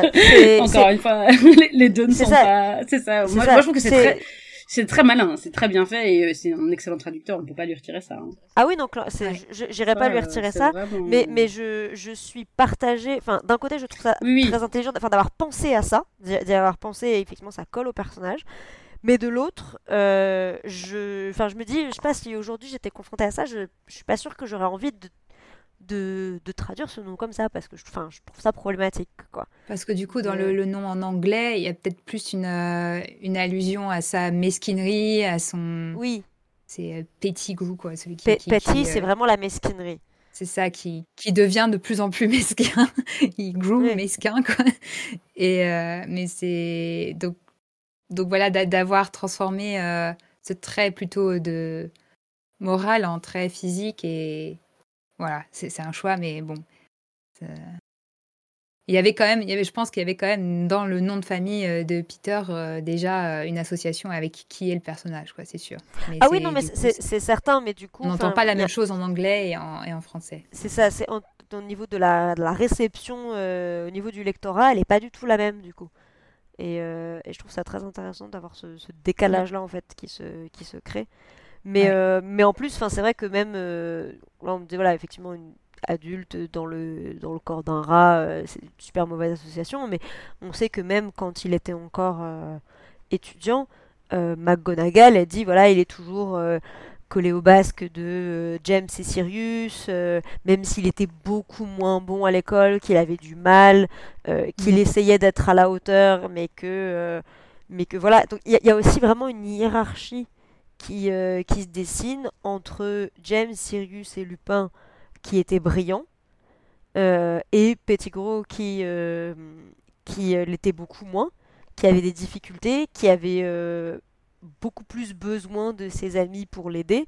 On le dit aussi pour devenir Animagus, il a eu beaucoup plus de difficultés et c'est parce que James et Sirius l'ont beaucoup accompagné, etc., mhm. qu'il a réussi à devenir Animagus. Et donc il y a aussi quand même ce cliché à nouveau de une personne qui est, qui est grosse et, euh, et du coup est plus bête, a plus de difficultés, euh, a, a, besoin de l'aide aussi d'une personne qui ne l'est pas grosse. Alors que ah, c'est un peu la version dark de Neuville quoi. C'est ouais. C'est un peu Neuville, euh, celui qui s'en sort bien, mais Petit Gros c'est c'est celui qui qui vire du côté obscur quoi. Mais...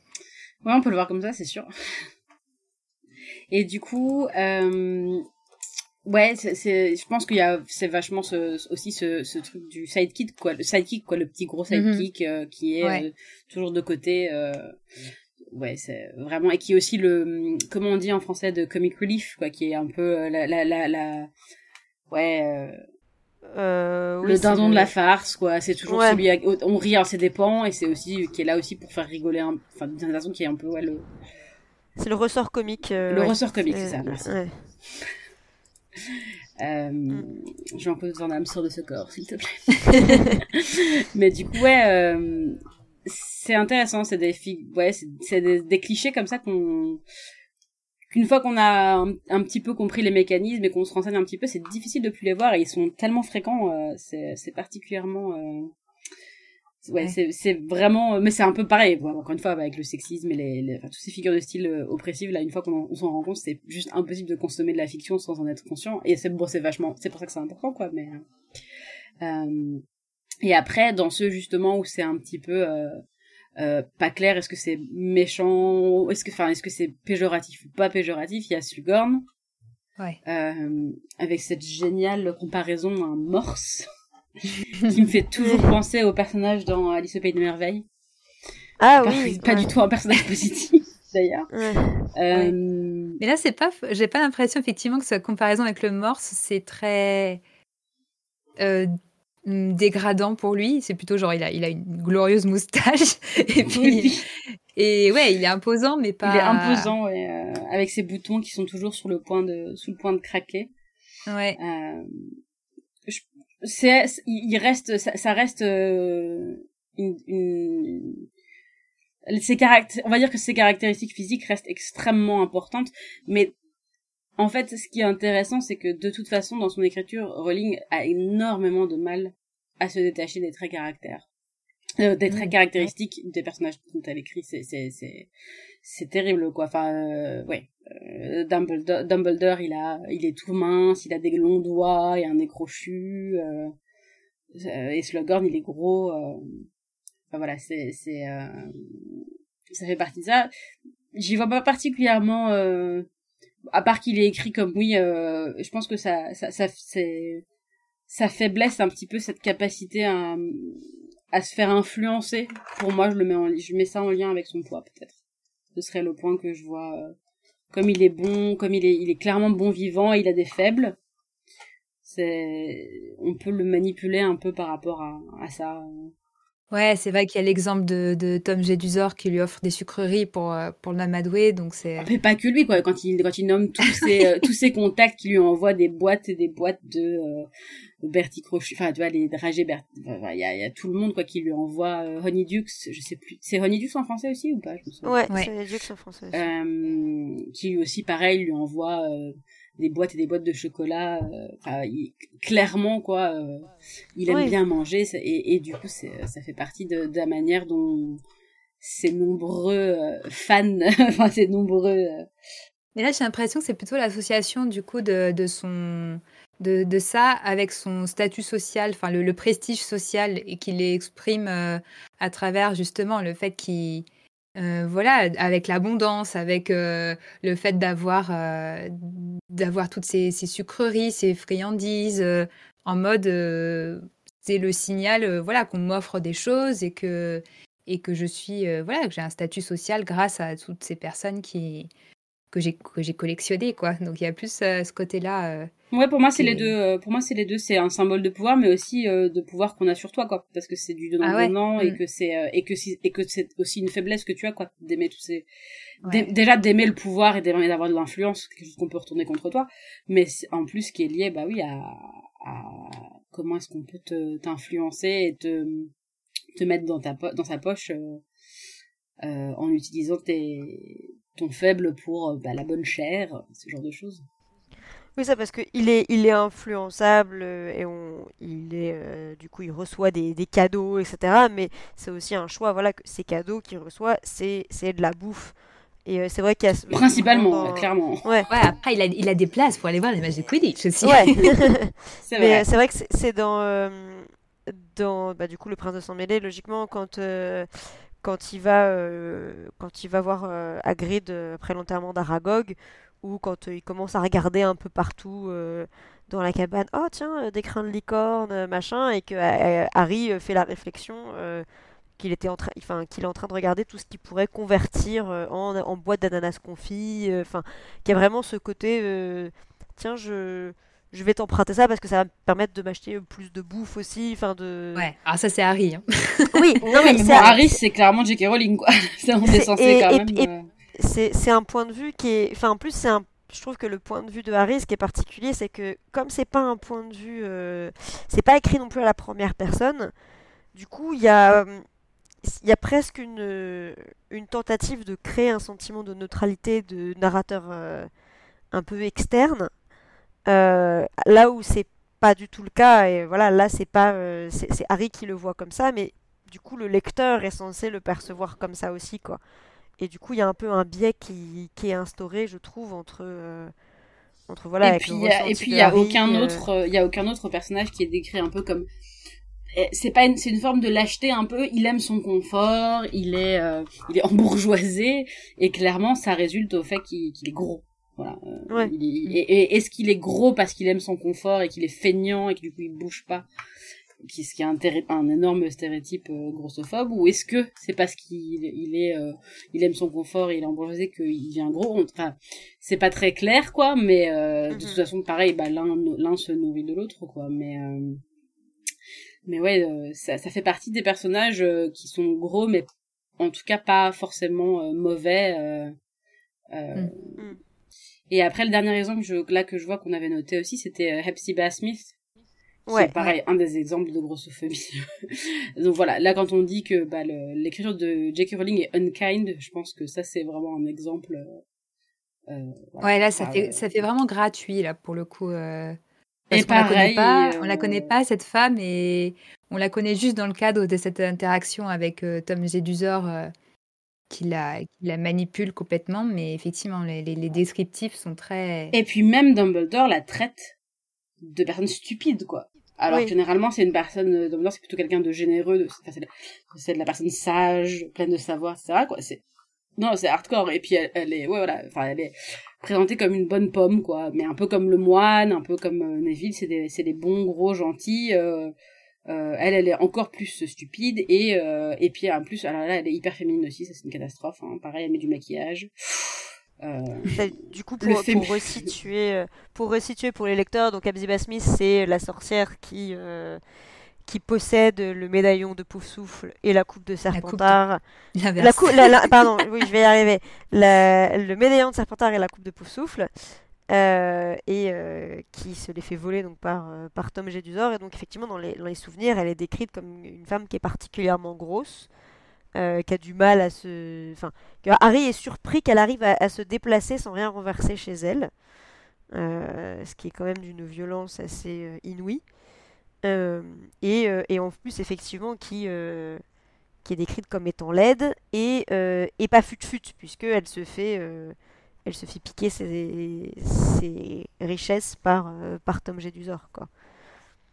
Mais c'est vrai que, euh, parce que tout ça, c'est dans le, le tome 6. Euh, ouais. Et c'est aussi le tome où on a Slughorn.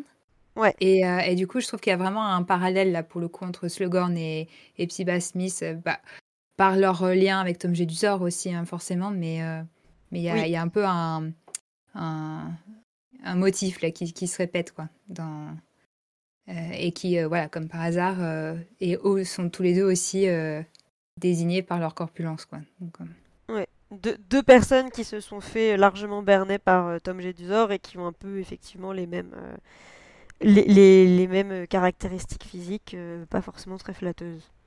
Mm.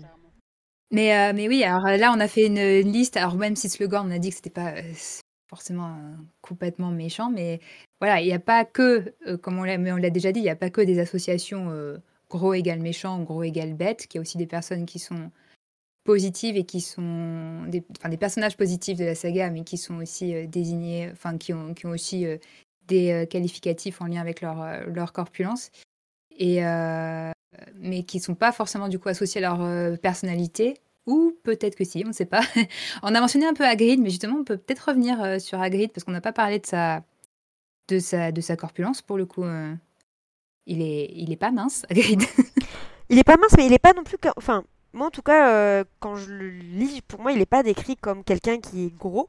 Il est décrit comme ayant une corpulence inhabituelle, dans le, dans le sens où il est demi-géant, mais donc, enfin, il est il est géant. On dit qu'il a des que ses pieds euh, font, enfin ses mains font la taille d'un couvercle de poubelle. Mais du coup, c'est plus, c'est voilà, c'est littéralement c'est du gigantisme. Mais pour autant, proportionnellement, on nous dit pas qu'il est gros. Mais il n'est pas gras. Ouais, c'est vrai qu'il n'a jamais de, de, lien avec. Euh, mais mais pour autant, il est, il souffre quand même de. Euh, il, rentre dans la. Enfin, je dirais voilà, il est, il est stigmatisé pour son physique parce que il ne rentre pas dans le moule. Euh, il correspond pas à ce que euh, les sorciers attendent d'un d'un physique euh, classique. Et, donc c'est une source de discrimination parce que euh, parce qu'il est demi-géant, parce que parce qu'il a un physique inhabituel. Ouais. c'est adressé quoi. Enfin, Mais de toute façon, Hagrid, il est pas, enfin son physique, il est, il est, ouais, il est uniquement décrit de par son à quel point il s'impose mais on n'a pas comme dans d'autres personnages euh, ces espèces de descriptions de double menton qui tremblotent de mains qui sont trop grosses de boutons trop serrés parce que il y a le ventre qui pousse derrière ce genre de choses qui sont omniprésentes dans les autres personnages qui sont décrits euh, euh, surtout s'ils sont négatifs quoi. Donc c'est une autre c'est autre chose mais ouais et je dirais aussi d'ailleurs que c'est Hagrid, c'est aussi le seul personnage qui a droit à des traits de féminité positifs. Oui, c'est vrai, vrai. Il a son pink umbrella, ça son petit son petit parapluie rose, ça pose pas de problème, et puis son petit tablier à fleurs. Et, ça, et, et il aime beaucoup cuisiner. Oui. Mais, mais c'est vrai que du coup, enfin, je trouve ça intéressant de se dire que Hagrid, donc, il, il souffre quand même clairement d'une forme de discrimination euh, qui est là de pas fort, enfin, qui est liée à son physique, mais pas pour une question de surpoids, mais vraiment de, de par son, son statut de demi-géant. Ouais, c'est lié à son ascendance, donc c'est presque ça. plus une forme de racisme au final. C'est ça. Mais du coup, ce que je trouve intéressant, c'est que, enfin, là vraiment, dans, du coup, dans Harry Potter, il y a vraiment une dénonciation, pour le coup, de ces stéréotypes-là. Il y, y a mhm. une vraie critique de ça. Euh, voilà, les articles de Creta Skeeter, euh, on nous fait bien comprendre que c'est pas normal, euh, que, qu'elle a tort, pareil que Ombrage elle a tort avec ses préjugés. Mais, euh, mais par contre, on n'a jamais ce genre de, de, démenti, ce genre de dénonciation euh, quand il s'agit de grossophobie pure et, pure et simple. Parce que là, son physique, il est lié à. Enfin, le, le, stéréotype qu'il y a dans la société sorcière, c'est qu'il est potentiellement dangereux. Oui. C'est pas. Euh, c'est vrai que ça, c'est quelque chose un peu différent par rapport à ah oui, oui. mais, mais, du coup, je trouve ça intéressant. ou quoi. Euh, enfin, là, c'est pas, c'est pas un, c'est un physique qui peut être potentiellement menaçant pour, euh, pour les autres. Et, euh, Mais ouais. Oui, clairement, mais du coup, je trouve ça intéressant la façon dont les combats sont choisis, en fait.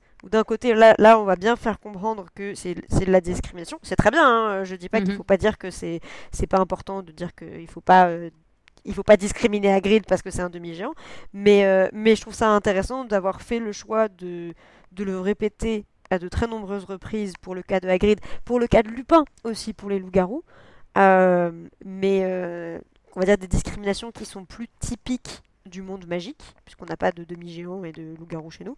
Mais par contre, euh, quand il s'agit de discrimination moldue, le sexisme, la grossophobie, là, il n'y a vraiment aucune forme de dénonciation qui, est à l'œuvre. Le problème n'existe pas, quoi.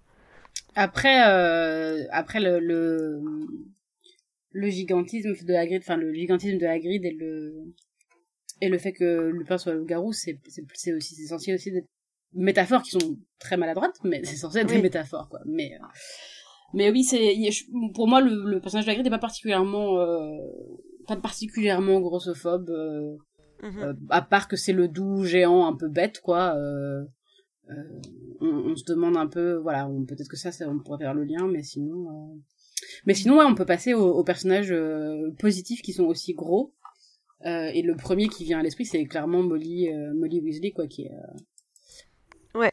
qui est décrite. Mais alors, ce que je trouve intéressant dans le cas de, de Molly Weasley et de Chourave aussi, qui sont. Alors, je sais que Chourave, elle est décrite comme une sorcière joliment potelée. en français. Et Molly, on parle d'une sorcière replète. Et je trouve que le choix à nouveau du, vocabulaire et des adjectifs est vraiment très parlant parce que voilà, dans le cas de Molly et Chourave, on nous dit que ce sont des personnes en surpoids mais euh, les adjectifs ne, vont pas chercher à, à, se moquer de ce surpoids, enfin d'insister dessus, et on nous le dit pas non plus euh, à chaque fois que le personnage est mentionné. Alors que dans le cas des, euh, bah, comme on a dit, de ombrage, des, des Dursley, c'est vraiment, on parle des doigts boudinés, on me dit qu'ils sont grassouillets, on dit que, mm. bah, comme tu dis, les boutons sont tendus. Donc c'est pas non plus du tout la même approche, bah la même façon de présenter leur poids. Non, c'est c'est une, une, stigmatisation, c'est un, une caricature, mais censée être positive, quoi. Euh, ouais. C'est la caricature de la bonne gentille maman grosse, mais elle est grosse parce qu'elle est gentille, parce qu'elle s'occupe de ses enfants, parce que, enfin d'ailleurs elle a aucune autre qualité quoi, euh, Molly Weasley. C'est c'est une maman et c'est tout quoi. Euh, et on est censé d'ailleurs être surpris quand à la fin on se rend compte que c'est une super bonne sorcière, qu'elle peut tenir tête à Bellatrix. C'est c'est c'est censé être un élément de surprise dans cette là, genre waouh, en fait, euh, c'est tellement inattendu qu'une personne petite, grosse et une mère et une mère attentive et une tu vois, soit euh, soit en fait hyper badass, euh, hyper et hyper efficace en combat quoi, parce que c'est pas normalement ça va pas ensemble, c'est pas possible. Après, il y a quand même, enfin, parce que c'est une mère, certes, c'est une mère de sept enfants.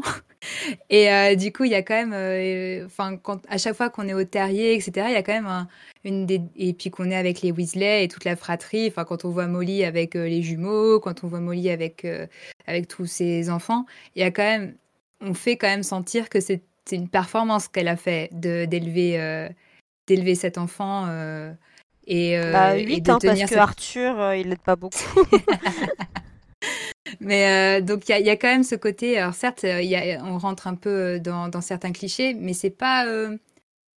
pour moi, c'est pas forcément réducteur pour le coup. Le, personnage de mère, enfin que Molly soit une mère, c'est pas c'est pas présenté comme étant réducteur. Au contraire. Enfin, c'est différent, par exemple, de, d'autres personnages de, de mère euh, comme je sais pas Narcissa ou, d'autres. Mais, mais là, on a vraiment genre la, la, la, la, mère, euh, la mère quand même qui a, qui a assuré quoi. Donc, euh, je pense que tu le lis avec ton, avec tes, tes lunettes féministes maintenant parce que c'est pas tellement. C'est impressionnant ah, parce qu'elle a sept enfants. C'est impressionnant parce qu'elle a sept enfants et qu'effectivement c'est pas quelque chose de classique dans nos sociétés maintenant occidentales quoi. C'est plus tellement la norme. Mais enfin, déjà le rôle de mère il est quand même vachement réduit même si bien sûr c'est pas rien hein, mais à faire des sandwichs euh, des tricoter des pulls euh, et euh, en temps et en heure pour les fêtes et euh, faire à manger quoi c'est à peu près ça et faire les plats préférés faire la lessive aussi elle fait beaucoup la lessive mais euh, enfin elle a pas vraiment de personnalité quoi à part euh, enfin si elle aime bien sa chanteuse Célestina Moldubec quoi c'est mais elle a pas vraiment Molly Weasley elle a pas vraiment euh, de, de personnalité en dehors de son rôle de maman elle est c'est un super personnage parce que euh, ça apporte ce qui manquait à Harry et, et ça dans dans le rôle très très défini et très stéréotype de qu'est-ce qu'une maman devrait être pour J.K. Rowling euh, parce qu'encore une fois il y a plein de mères qui font d'autres choses que de faire des sandwichs et euh, et la lessive quoi il y a même si encore une fois il y a rien de dégradant et c'est comme tu disais c'est pas rien de faire la lessive et à manger pour cette personne quand euh, faire tourner un foyer, euh, euh, être la principale personne en charge d'un foyer, faire tourner, c'est c'est un job à temps plein quoi.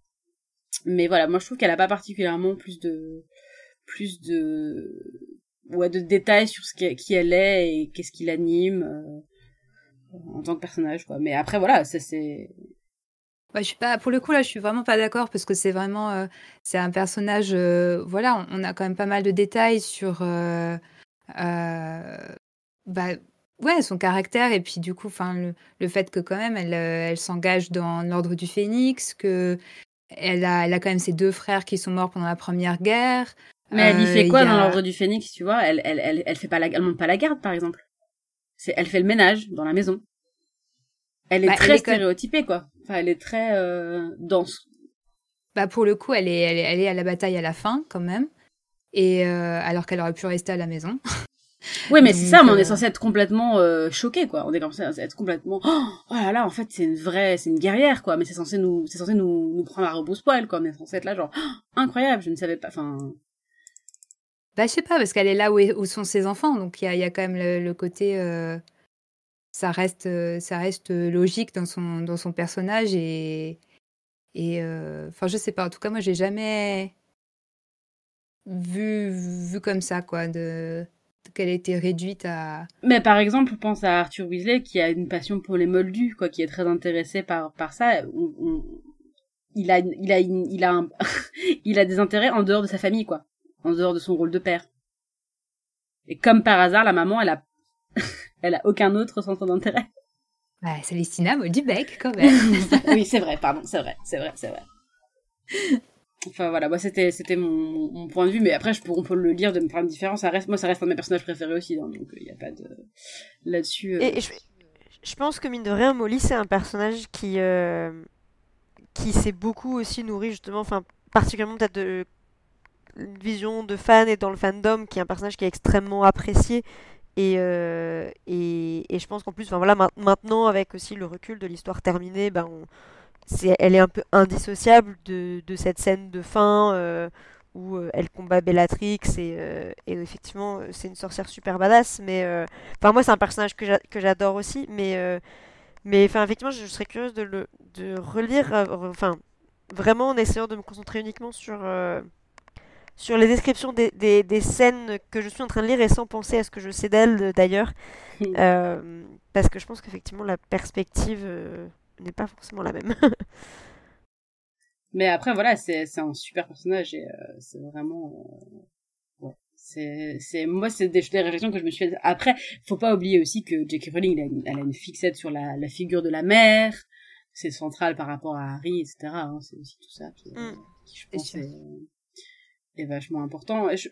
Moi, j'ai toujours eu hein, quand même un petit peu ce sentiment que. Euh, il y a quand même une, une, une, une, espèce de de réduction de ce que c'est qu'être une mère euh, à, quelque chose de très de très attendu de très très acceptable quoi on va pas trop secouer les codes quoi bah, enfin, ouais, moi c'est surtout, du coup, enfin, on, on, on, est plus trop dans le sujet de la grossophobie, mais c'est vrai que moi, pour moi, le, le Molly, c'est surtout, enfin, euh, montrer à quel point euh, la, la, maternité et l'accomplissement euh, de la vie d'une femme et à quel point c'est enfin du coup c'est vraiment la mère parfaite et donc d'une certaine manière enfin la femme adulte aussi parfaite bah c'est c'est ce que ça quand je dis que c'est réducteur quoi. ouais c'est très réducteur et par contre ce qui est intéressant si on veut retourner sur le truc de la, la, la grossophobie c'est que c'est le seul cas je pense où la grossophobie est dénoncée, c'est quand Malfoy se moque du poids de la maman de, de Ron. Ouais. Je pense que c'est le seul moment où le texte euh, dénonce ça. Qui est quand même à mourir de rire, quoi, parce qu'on a passé euh, le reste des tomes à se moquer, quoi. Mais, mais là, tout à coup, c'est plus, c'est plus possible. Oui, parce que Malfoy dit que euh, il est décrit comme grassouillette, je crois. C'est ça qu'il faut qu'elle fasse un petit régime parce que sur la photo, elle devrait perdre du poids. C'est après, je pense que c'est quand euh, la photo est publiée dans la Gazette. Ouais. Ouais. Euh, après l'incident à la Coupe du Monde. Ouais, c'est ça. Ah oui, ok, dans le 4, oui. Et euh, il dit que sa mère aurait intérêt à perdre quelques, quelques kilos. Euh, c'est ça. la compare pas à un cochonnet ou quelque chose comme ça aussi. ouais, c'est très classe. Euh, mais enfin voilà, non, effectivement, c'est clairement dénoncé à ce moment-là. Mais, euh, en fait, à nouveau, c'est dénoncé aussi quelque part sur un personnage qui avait le droit à une représentation extrêmement positive, mais par contre quelqu'un qui est vu comme, euh, enfin voilà, Dudley, euh, il faudrait surtout pas euh, dénoncer le fait que on l'insulte parce que bon, il est méchant, donc il, mérite d'être, il, mérite d'être insulté en fait. C'est ça. Et, et c'est ça qui est aussi super problématique, quoi. C'est que oui, il faut le dénoncer, mais quelle que soit la situation, en fait, enfin, c'est pas, euh, c'est pas parce que la personne a été euh, infecte que, voilà, ça excuse le fait de de l'insulter, quoi. C'est. Et puis encore une fois, qu'est-ce que la réponse à une aux violences, à la méchanceté, à l'injustice, c'est une autre forme de violence. C'est intéressant, quoi. Et une une punition aussi. C'est la manière dont, Jackie Rowling écrit, euh, écrit ce, cette série, de toute façon, c'est sûr. Hein. Et alors, qui est-ce qui a... Qu'est-ce que vous avez... Je me souviens plus. Ah, c'est Chourav qui est mentionné On a mentionné Chourav, ouais. Ouais. Qui, elle, pour le coup, peut-être... Enfin, elle est moins... Elle, elle a moins de... Elle a un rôle moins important dans l'histoire, mais... Euh... mais pour le coup, enfin là on a euh, oui une femme qui dit euh, elle a une sorcière qui est joliment potelée, bon, mais mais qui est une sorcière euh, bah, qui est douée, qui a enfin qui est présentée comme une très bonne prof, euh, compétente. euh, euh, c'est pas non plus, euh, enfin voilà, elle est pas euh, ni. euh, Moi, pour le, ouais, pour le coup, c'est Ouais. vraiment un personnage qui est pas du tout dans un cliché grossophobe. Pour moi, je Ouais. serais curieux d'entendre quelqu'un me m'expliquer le contraire, parce que peut-être que je manque quelque chose. Mais euh, non, elle est plutôt indépendante, euh, clairement passionnée. Elle a toujours les mains dans la terre, euh, donc elle est active. En tout cas, c'est sous-entendu comme Ouais. active. Euh, c'est un, ouais, un personnage très positif. Ouais, c'est ça, c'est euh, elle est pas euh, elle est pas présentée comme bête pour venir, elle est jamais non plus euh, enfin voilà, quand on pense à d'autres clichés de, de profs qu'on a à Poudlard, elle est pas complètement à côté de la plaque comme peut l'être très Une équipe pédagogique de qualité. Non, mais c'est ça, mais dire, par- parmi, parmi tous les profs de Poudlard, elle est quand même présentée parmi les profs les plus compétentes, avec peut-être voilà, McGonagall, Flitwick, Lupin, etc. Mais voilà, par rapport à, euh, à Trelawney, à Lockhart, même à Rogue, qui, voilà, qui a un comportement, il est très bon en potion, mais il est extrêmement euh, problématique euh, vis-à-vis des élèves. Voilà, elle, elle a un- elle est, elle est très, enfin, c'est aussi peut-être son- voilà, la valeur de pouf souffle. Elle, c'est quelqu'un qui est juste avec les élèves, quoi. Elle fait pas de, de favoritisme par rapport euh, envers sa maison spécifiquement. Enfin, donc, euh, Oui, le seul moment, le seul moment où elle fait un petit écart, c'est qu'elle est désagréable avec Harry quand euh, quand il est sélectionné pour la coupe de feu. Elle Ouais. l'ignore un petit peu. C'est vraiment le seul moment où ouais, potentiellement euh, il y a un petit, euh, elle fait un écart au fait qu'elle est plutôt sympathique. euh. mais, mais par contre, son, cet, cet écart-là euh, n'est jamais associé à, à son poids. On dit pas euh, Non, le, pas le, Non, non, grassouillet professeur Chourave. euh, Oui, oui, non. lui avait dit quelque chose. Et ce qui là serait super problématique, mais pour le coup, c'est là, c'est pas ça. C'est pas Et, du tout un euh, personnage stéréotypé, je trouve. Le professeur Chourave, euh, Ouais. c'est non, c'est plutôt cool. euh, elle est, c'est, ouais, c'est plutôt un personnage qui échappe au stéréotype de mon point de vue. Après, je, je suis pas, j'ai pas l'œil euh, le plus, euh, le- Mm. toujours le plus aiguisé là-dessus, donc je sais, je serais, peut-être que quelqu'un me, me dira le contraire, mais ouais, je. Voilà, si, si vous nous écoutez et que vous, avez, vous trouvez qu'on a raté quelque chose hein, sur le professeur Chourave, n'hésitez pas à nous mettre, euh, à nous envoyer un mail ou un commentaire euh, là-dessus. Mais euh, ouais, du coup, euh, professeur Chourave, euh, jusqu'ici, elle a tous les points, me- meilleur personnage en surpoids. euh, Juste, elle la est pas saga. assez, elle est pas assez mentionnée, quoi. C'est juste ça. Ouais, elle juste, elle on- pourrait on plus- pas assez.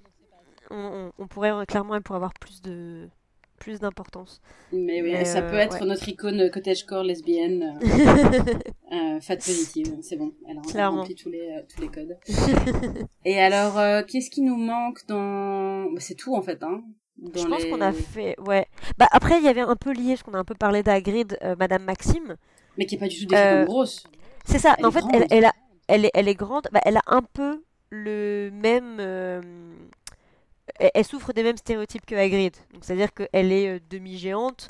Donc, elle a une, une corpulence qui est, bah, enfin, littéralement et sans aucun, aucune connotation négative, inhumaine, puisqu'elle est demi-géante. Euh, elle a, elle a cette ossature. euh, Mais elle est, il est répété importante. régulièrement qu'elle est très belle, qu'elle est très C'est- c'est ça. élégante. euh, C'est ça. Donc, Et- qu'elle est française. Ouais. C'est- Mais du coup, ce que je trouve intér- intéressant sur le cas de Madame Maxime, c'est que on, parlait tout à l'heure des, des opposés entre Vernon qui est, euh, qui est très gros et Pétunia qui est très mince.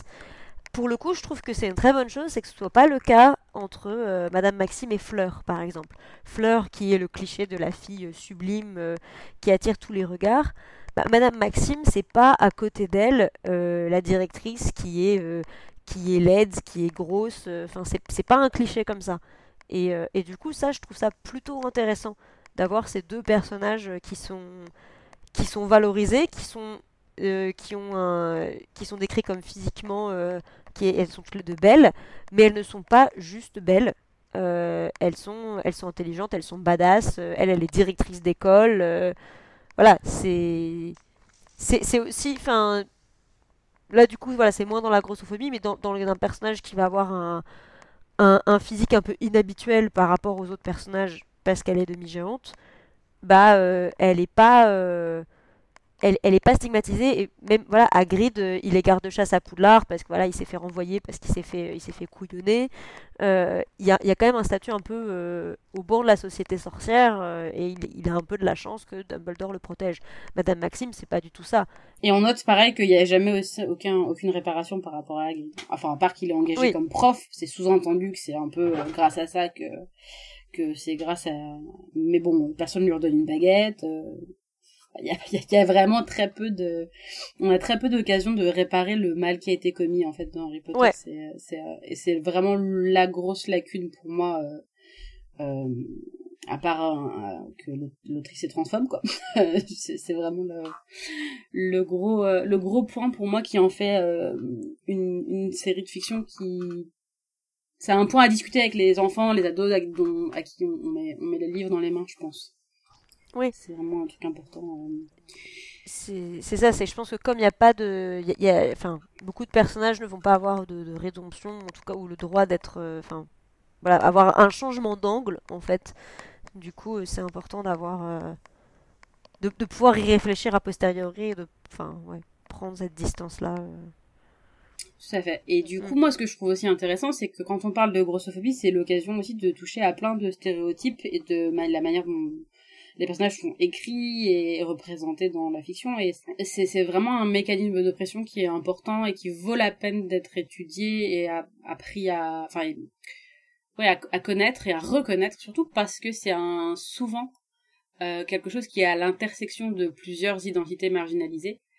Euh, et puis quelque chose qui peut être euh, le résultat aussi d'autres formes de marginalisation. Donc euh, je pense que c'est pour ça aussi que c'est très facile de euh, de dévier du sujet et de, de penser en arborescence et d'avoir euh, que dans, dans ce podcast dans ce podcast on a on a aussi fortement dévié du sujet à plein de moments mais c'est parce que c'est tellement recoupé à, à d'autres Oui. euh, à, à, à, d'autres éléments de stigmatisation et de discrimination euh, alors que pourtant c'est une forme de discrimination qui est très peu prise au sérieux, très peu prise en compte en fait, alors que c'est quelque chose qui concerne énormément de personnes et qui est lié à plein de à plein d'autres formes de marginalisation, euh, notamment bah, le fait de par exemple d'être pauvre ou d'avoir peu d'argent, des des conditions génétiques. euh, Il y a aussi énormément de personnes handicapées qui se retrouvent en situation de surpoids, qui sont grosses parce que euh, de par euh, les conditions médicales, que ce soit par des effets de secondaires de médicaments ou ce soit par le fait de ne pas pouvoir bouger assez, etc.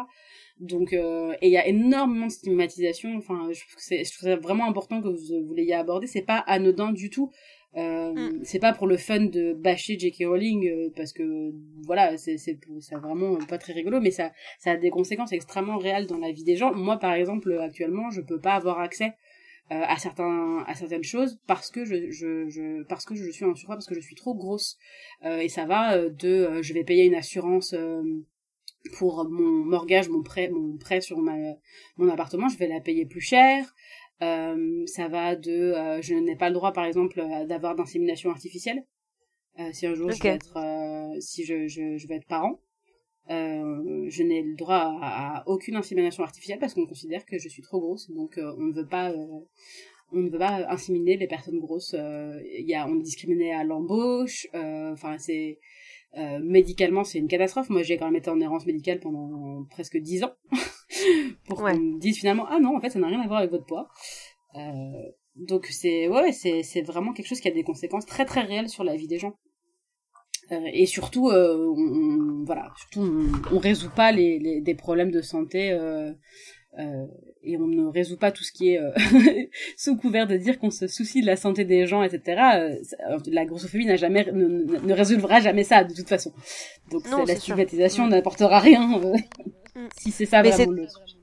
D'où d'où l'importance justement, enfin voilà, d'essayer de de montrer comment la détecter d'une certaine manière et d'en prendre conscience et, euh, et de voilà. Décrypter à quel point c'est vraiment euh, c'est euh, en anglais on dit baked in j'aime beaucoup c'est c'est vraiment euh, c'est cuit dans tout ouais, c'est insidieux en fait et c'est ça qui est le plus qui le plus compliqué, c'est quand quand bah, quand c'est systémique quoi. Et et alors je pense qu'il y a un truc sur lequel quand même euh, où je trouve que euh, pareil, j'aimerais bien ton, ton avis dessus, où il y a peut-être une interprétation positive, c'est que euh, alors, là où, comme on l'a dit, y a, la plupart des personnages qui sont gros sont associés à la bêtise, à la méchanceté, le fait de mincir, de maigrir, n'est pas décrit de manière positive dans Harry Potter. Ce qui va traditionnellement être le cas de ah c'est bien t'as perdu du poids c'est forcément une, bonne chose quoi. T'as fait un régime quoi que ce soit. Mais tous les personnages qui vont être décrits comme ayant minci bah en fait c'est plutôt quand ils vont pas bien quand ils sont stressés rappelle-moi rappelle-moi les personnages qui maigrissent. Euh, donc on a Arthur euh, quand il euh, au, travail au ministère, il est complètement dépassé au niveau moment de l'ordre du phénix, etc. Ça devient compliqué. Lupin en raison de sa lycotropie. Malfoy dans le tome 6 pendant qu'il essaie de réparer l'armoire à disparaître. Tonks quand bah, elle aimerait bien être avec Lupin, mais ils sont dans une situation compliquée, etc. Et ensuite, bah, suite à la mort de, de Sirius. Euh, donc ils sont tous les quatre ayant décrit comme ayant maigri. Oui, c'est vrai, mais tu dis il est très tiré, etc. Euh, c'est ça, mais, mais c'est c'est pas associé à euh, waouh, t'as minci, tu rentres dans la taille, dans une taille de robe plus petite, quoi. Non, mais très bien, 10 points pour Gryffondor. mais enfin, voilà, du coup, bon, ça, ça, clairement, ça efface pas toutes les autres descriptions, mais du coup, je trouve que c'est un point qui est intéressant parce que euh, après pareil l'obsession de décrire le physique des gens moi me, me met mal à l'aise quoi oui. l'obsession de, décrire en permanence euh. mais oui oui c'est vrai c'est vrai que pour ça ça c'est cool euh, effectivement il n'y a pas de lien à la main à, au fait de perdre du poids comme quelque chose de bénéfique et ça c'est plutôt positif euh, voilà, well done, JK. Pour... Il y a eu ça. je, je... Ouais, non, mais parce que voilà, c'est vrai que ça, enfin voilà, comme on parle de poids, c'est ça va aussi dans les, enfin, les deux sens du coup et donc je pense que c'est important de dire voilà c'est pas euh, il y a aussi le fait de maigrir qui est très souvent valorisé hein, euh, euh, préparer votre summer body et non là en fait on te on te dit pas de préparer ton summer body pour aller faire la guerre contre les mange morts.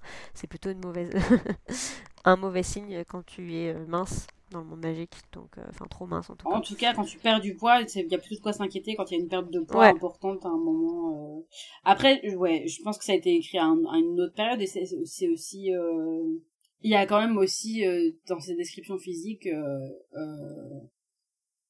qu'elle fait une espèce d'obsession dans qui est un, ouais, qui est un peu étrange quoi de de, de, c'est tellement omniprésent que et je sais je sais pas enfin c'est c'est vrai que c'est quelque chose qu'elle a un écueil dans lequel elle n'est pas tombée et ça c'est plutôt mm. plutôt cool surtout quand on sait à quel point l'industrie du régime affecte euh, surtout les les enfin à quel à quel point ça affecte les gens tôt quoi dans leur vie donc c'est bien qu'elle soit soit pas tombée là-dedans il n'y a pas de régime euh, non il y a pas j'ai l'impression que j'essaie de me rappeler si dans les pubs il n'y a pas des pubs minceurs euh, pour les pour les sorcières et j'ai pas l'impression donc c'est rien non. non. donc plutôt, mais cool. et d'ailleurs ça me rappelle un truc à l'époque où elle postait des, articles, un peu des réflexions sur son site personnel, donc c'était euh, environ de 2004-2005, euh, elle avait fait une fois un post euh, dont le titre était dans, dans, la VF, puisque à l'époque je ne lisais ces articles qu'en VF, puisque je ne lisais pas bien l'anglais. Ça n'intéressera probablement que les filles, donc quand même un, un, sacré biais, mais où elle disait qu'elle avait revu une vieille connaissance et que la première chose qu'elle lui avait dit, c'était qu'elle avait maigri, alors que disait, bah, entre-temps, j'ai eu un gamin, j'ai sorti de livres, etc. Et que c'était la première chose dont lui avait parlé cette personne, et que ça l'avait marqué, euh, que c'était la première chose qu'on regardait chez les femmes. Et, euh, donc du coup, je me dis que là, il y a peut-être un peu une association justement sur la perte de poids euh, qui n'est pas valorisée, mais du coup, je trouve ça, assez dingue de se dire que bah euh, ça peut-être que ça a été intégré dans les romans mais à côté bah la grossophobie euh, c'est euh, c'est super violent et ça n'a pas du tout été quelque chose sur lequel elle s'est limitée. Bah, je pense qu'il n'y a pas tout il y a pas tout ajouté dans l'école de féminisme dont elle vient qui est celle de je pense nos mères nos grand-mères quoi. Enfin même s'il y en a qui ont continué à prendre le train en marche qui, ne sont pas arrêtés à ça hein. il y, y, a des choses qui n'étaient pas ajoutées notamment le sur le une espèce de glorifier la minceur en permanence euh, et, et, dévaloriser certains euh, certaines caractéristiques euh, associées euh, au féminin donc d'où l'écriture d'Agrid par exemple qui est qui est vraiment chouette quoi mm. Mm. ah c'est ça que je voulais dire tout à l'heure dans les descriptions physiques par rapport à la minceur en relisant donc là ces deux dernières années moi j'ai fait un gros travail beaucoup de formation sur les questions de validisme et donc tout ce qui est discrimination euh, par rapport au handicap et euh, c'est terrible. Pareil les descriptions Ah sont ouais c'est atroce. C'était très intéressant de, de le relire avec cet angle de, de, de là du coup et qui sont pas pareil ouais liés à la minceur etc et notamment dans la façon dont elle décrit Voldemort quand il renaît elle décrit littéralement le corps d'un paraplégique en fait. D'accord. quand il sort du du chaudron euh, vraiment avec euh, une forme de dégoût et ce dégoût qu'on a euh, pour des corps euh, déformés qui ne sont pas la norme etc et donc euh, j'ai j'ai enfin eu la chance de travailler avec beaucoup de personnes paraplégiques ou qui qui sont sur le spectre du handicap parce qu'ils ont des différents membres et des déformations etc et voilà une quelque chose dans lequel elle tombe et qui est aussi lié un peu à la minceur donc ces os un peu cette minceur qu'elle appelle si ma mémoire est bonne, famélique comme ça, hein, presque. Euh, et, euh, et, à quel point dans les descriptifs en fantaisie, pas que, mais dans, en tout cas dans les fictions, quand on veut décrire l'horreur, l'insoutenable, le dégoût euh, sur des corps, euh, on, on, va, euh, on va en fait décrire des corps qui sont les corps de plein de personnes handicapées. Des, des, des vraies personnes qui vivent comme ça, quoi. Donc c'était très intéressant de relire avec cette analyse-là. Je pense qu'on pourrait en faire un épisode entier. voilà. Enfin, moi, ça m'a, ça m'a totalement frappé, euh, et très récemment, quoi. Je pense que ces deux dernières années, quand j'ai relu, j'ai fait genre, oh, la vache, c'est vrai, en fait, maintenant que je l'entends. Et maintenant que je passe du temps avec des personnes qui sont concernées aussi, quoi. Enfin, c'est un peu ouais. comme tout. Bah ouais.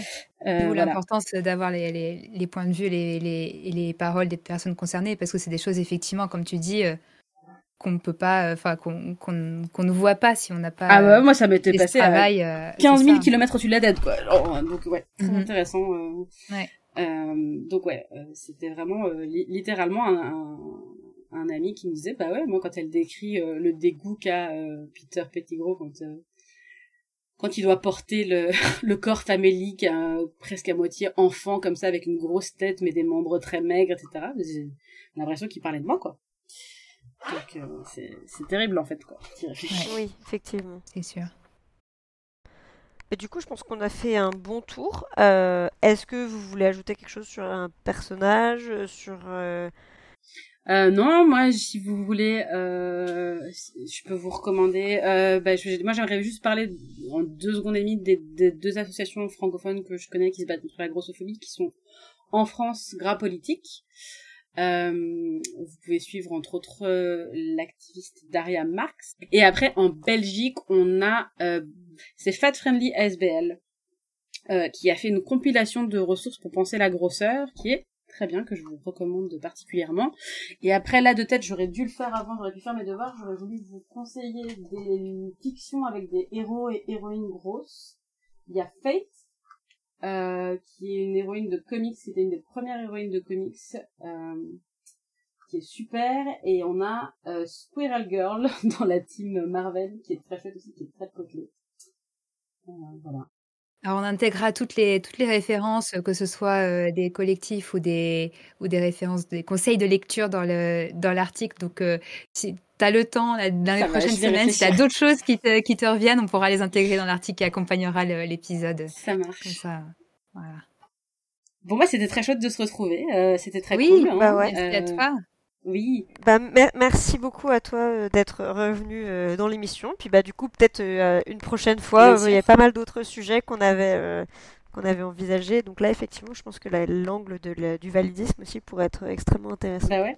Et aussi, Donc, euh, euh, je ferai peut-être pas une liste puisque j'ai la flemme, mais potentiellement, je sais qu'il y a aussi énormément de fanfiction qui se concentrent sur euh, la l'é- une écriture réparatrice d'Harry Potter, et ce que je vous recommande chaudement aussi. Euh, quand on a, ça fait un bien fou, c'est super. c'est vraiment trop chouette. Euh, qui réécrit certains éléments. Alors, euh, ma préférée euh, là récemment que j'ai lu, c'était une où Pétunia quitte Vernon et va éduquer Dudley et Harry seuls en absolument merveilleux et justement où Harry se bat contre le, la grossophobie dont Dudley est victime à l'école. C'était super. Ah. J'aime beaucoup ouais, comme angle, je Voilà, c'était Ouais, super. carrément. Ok. Et ben, au plaisir de se revoir euh, de, de, en- dans les oreilles. Oh là là, ça veut rien dire. Ouais.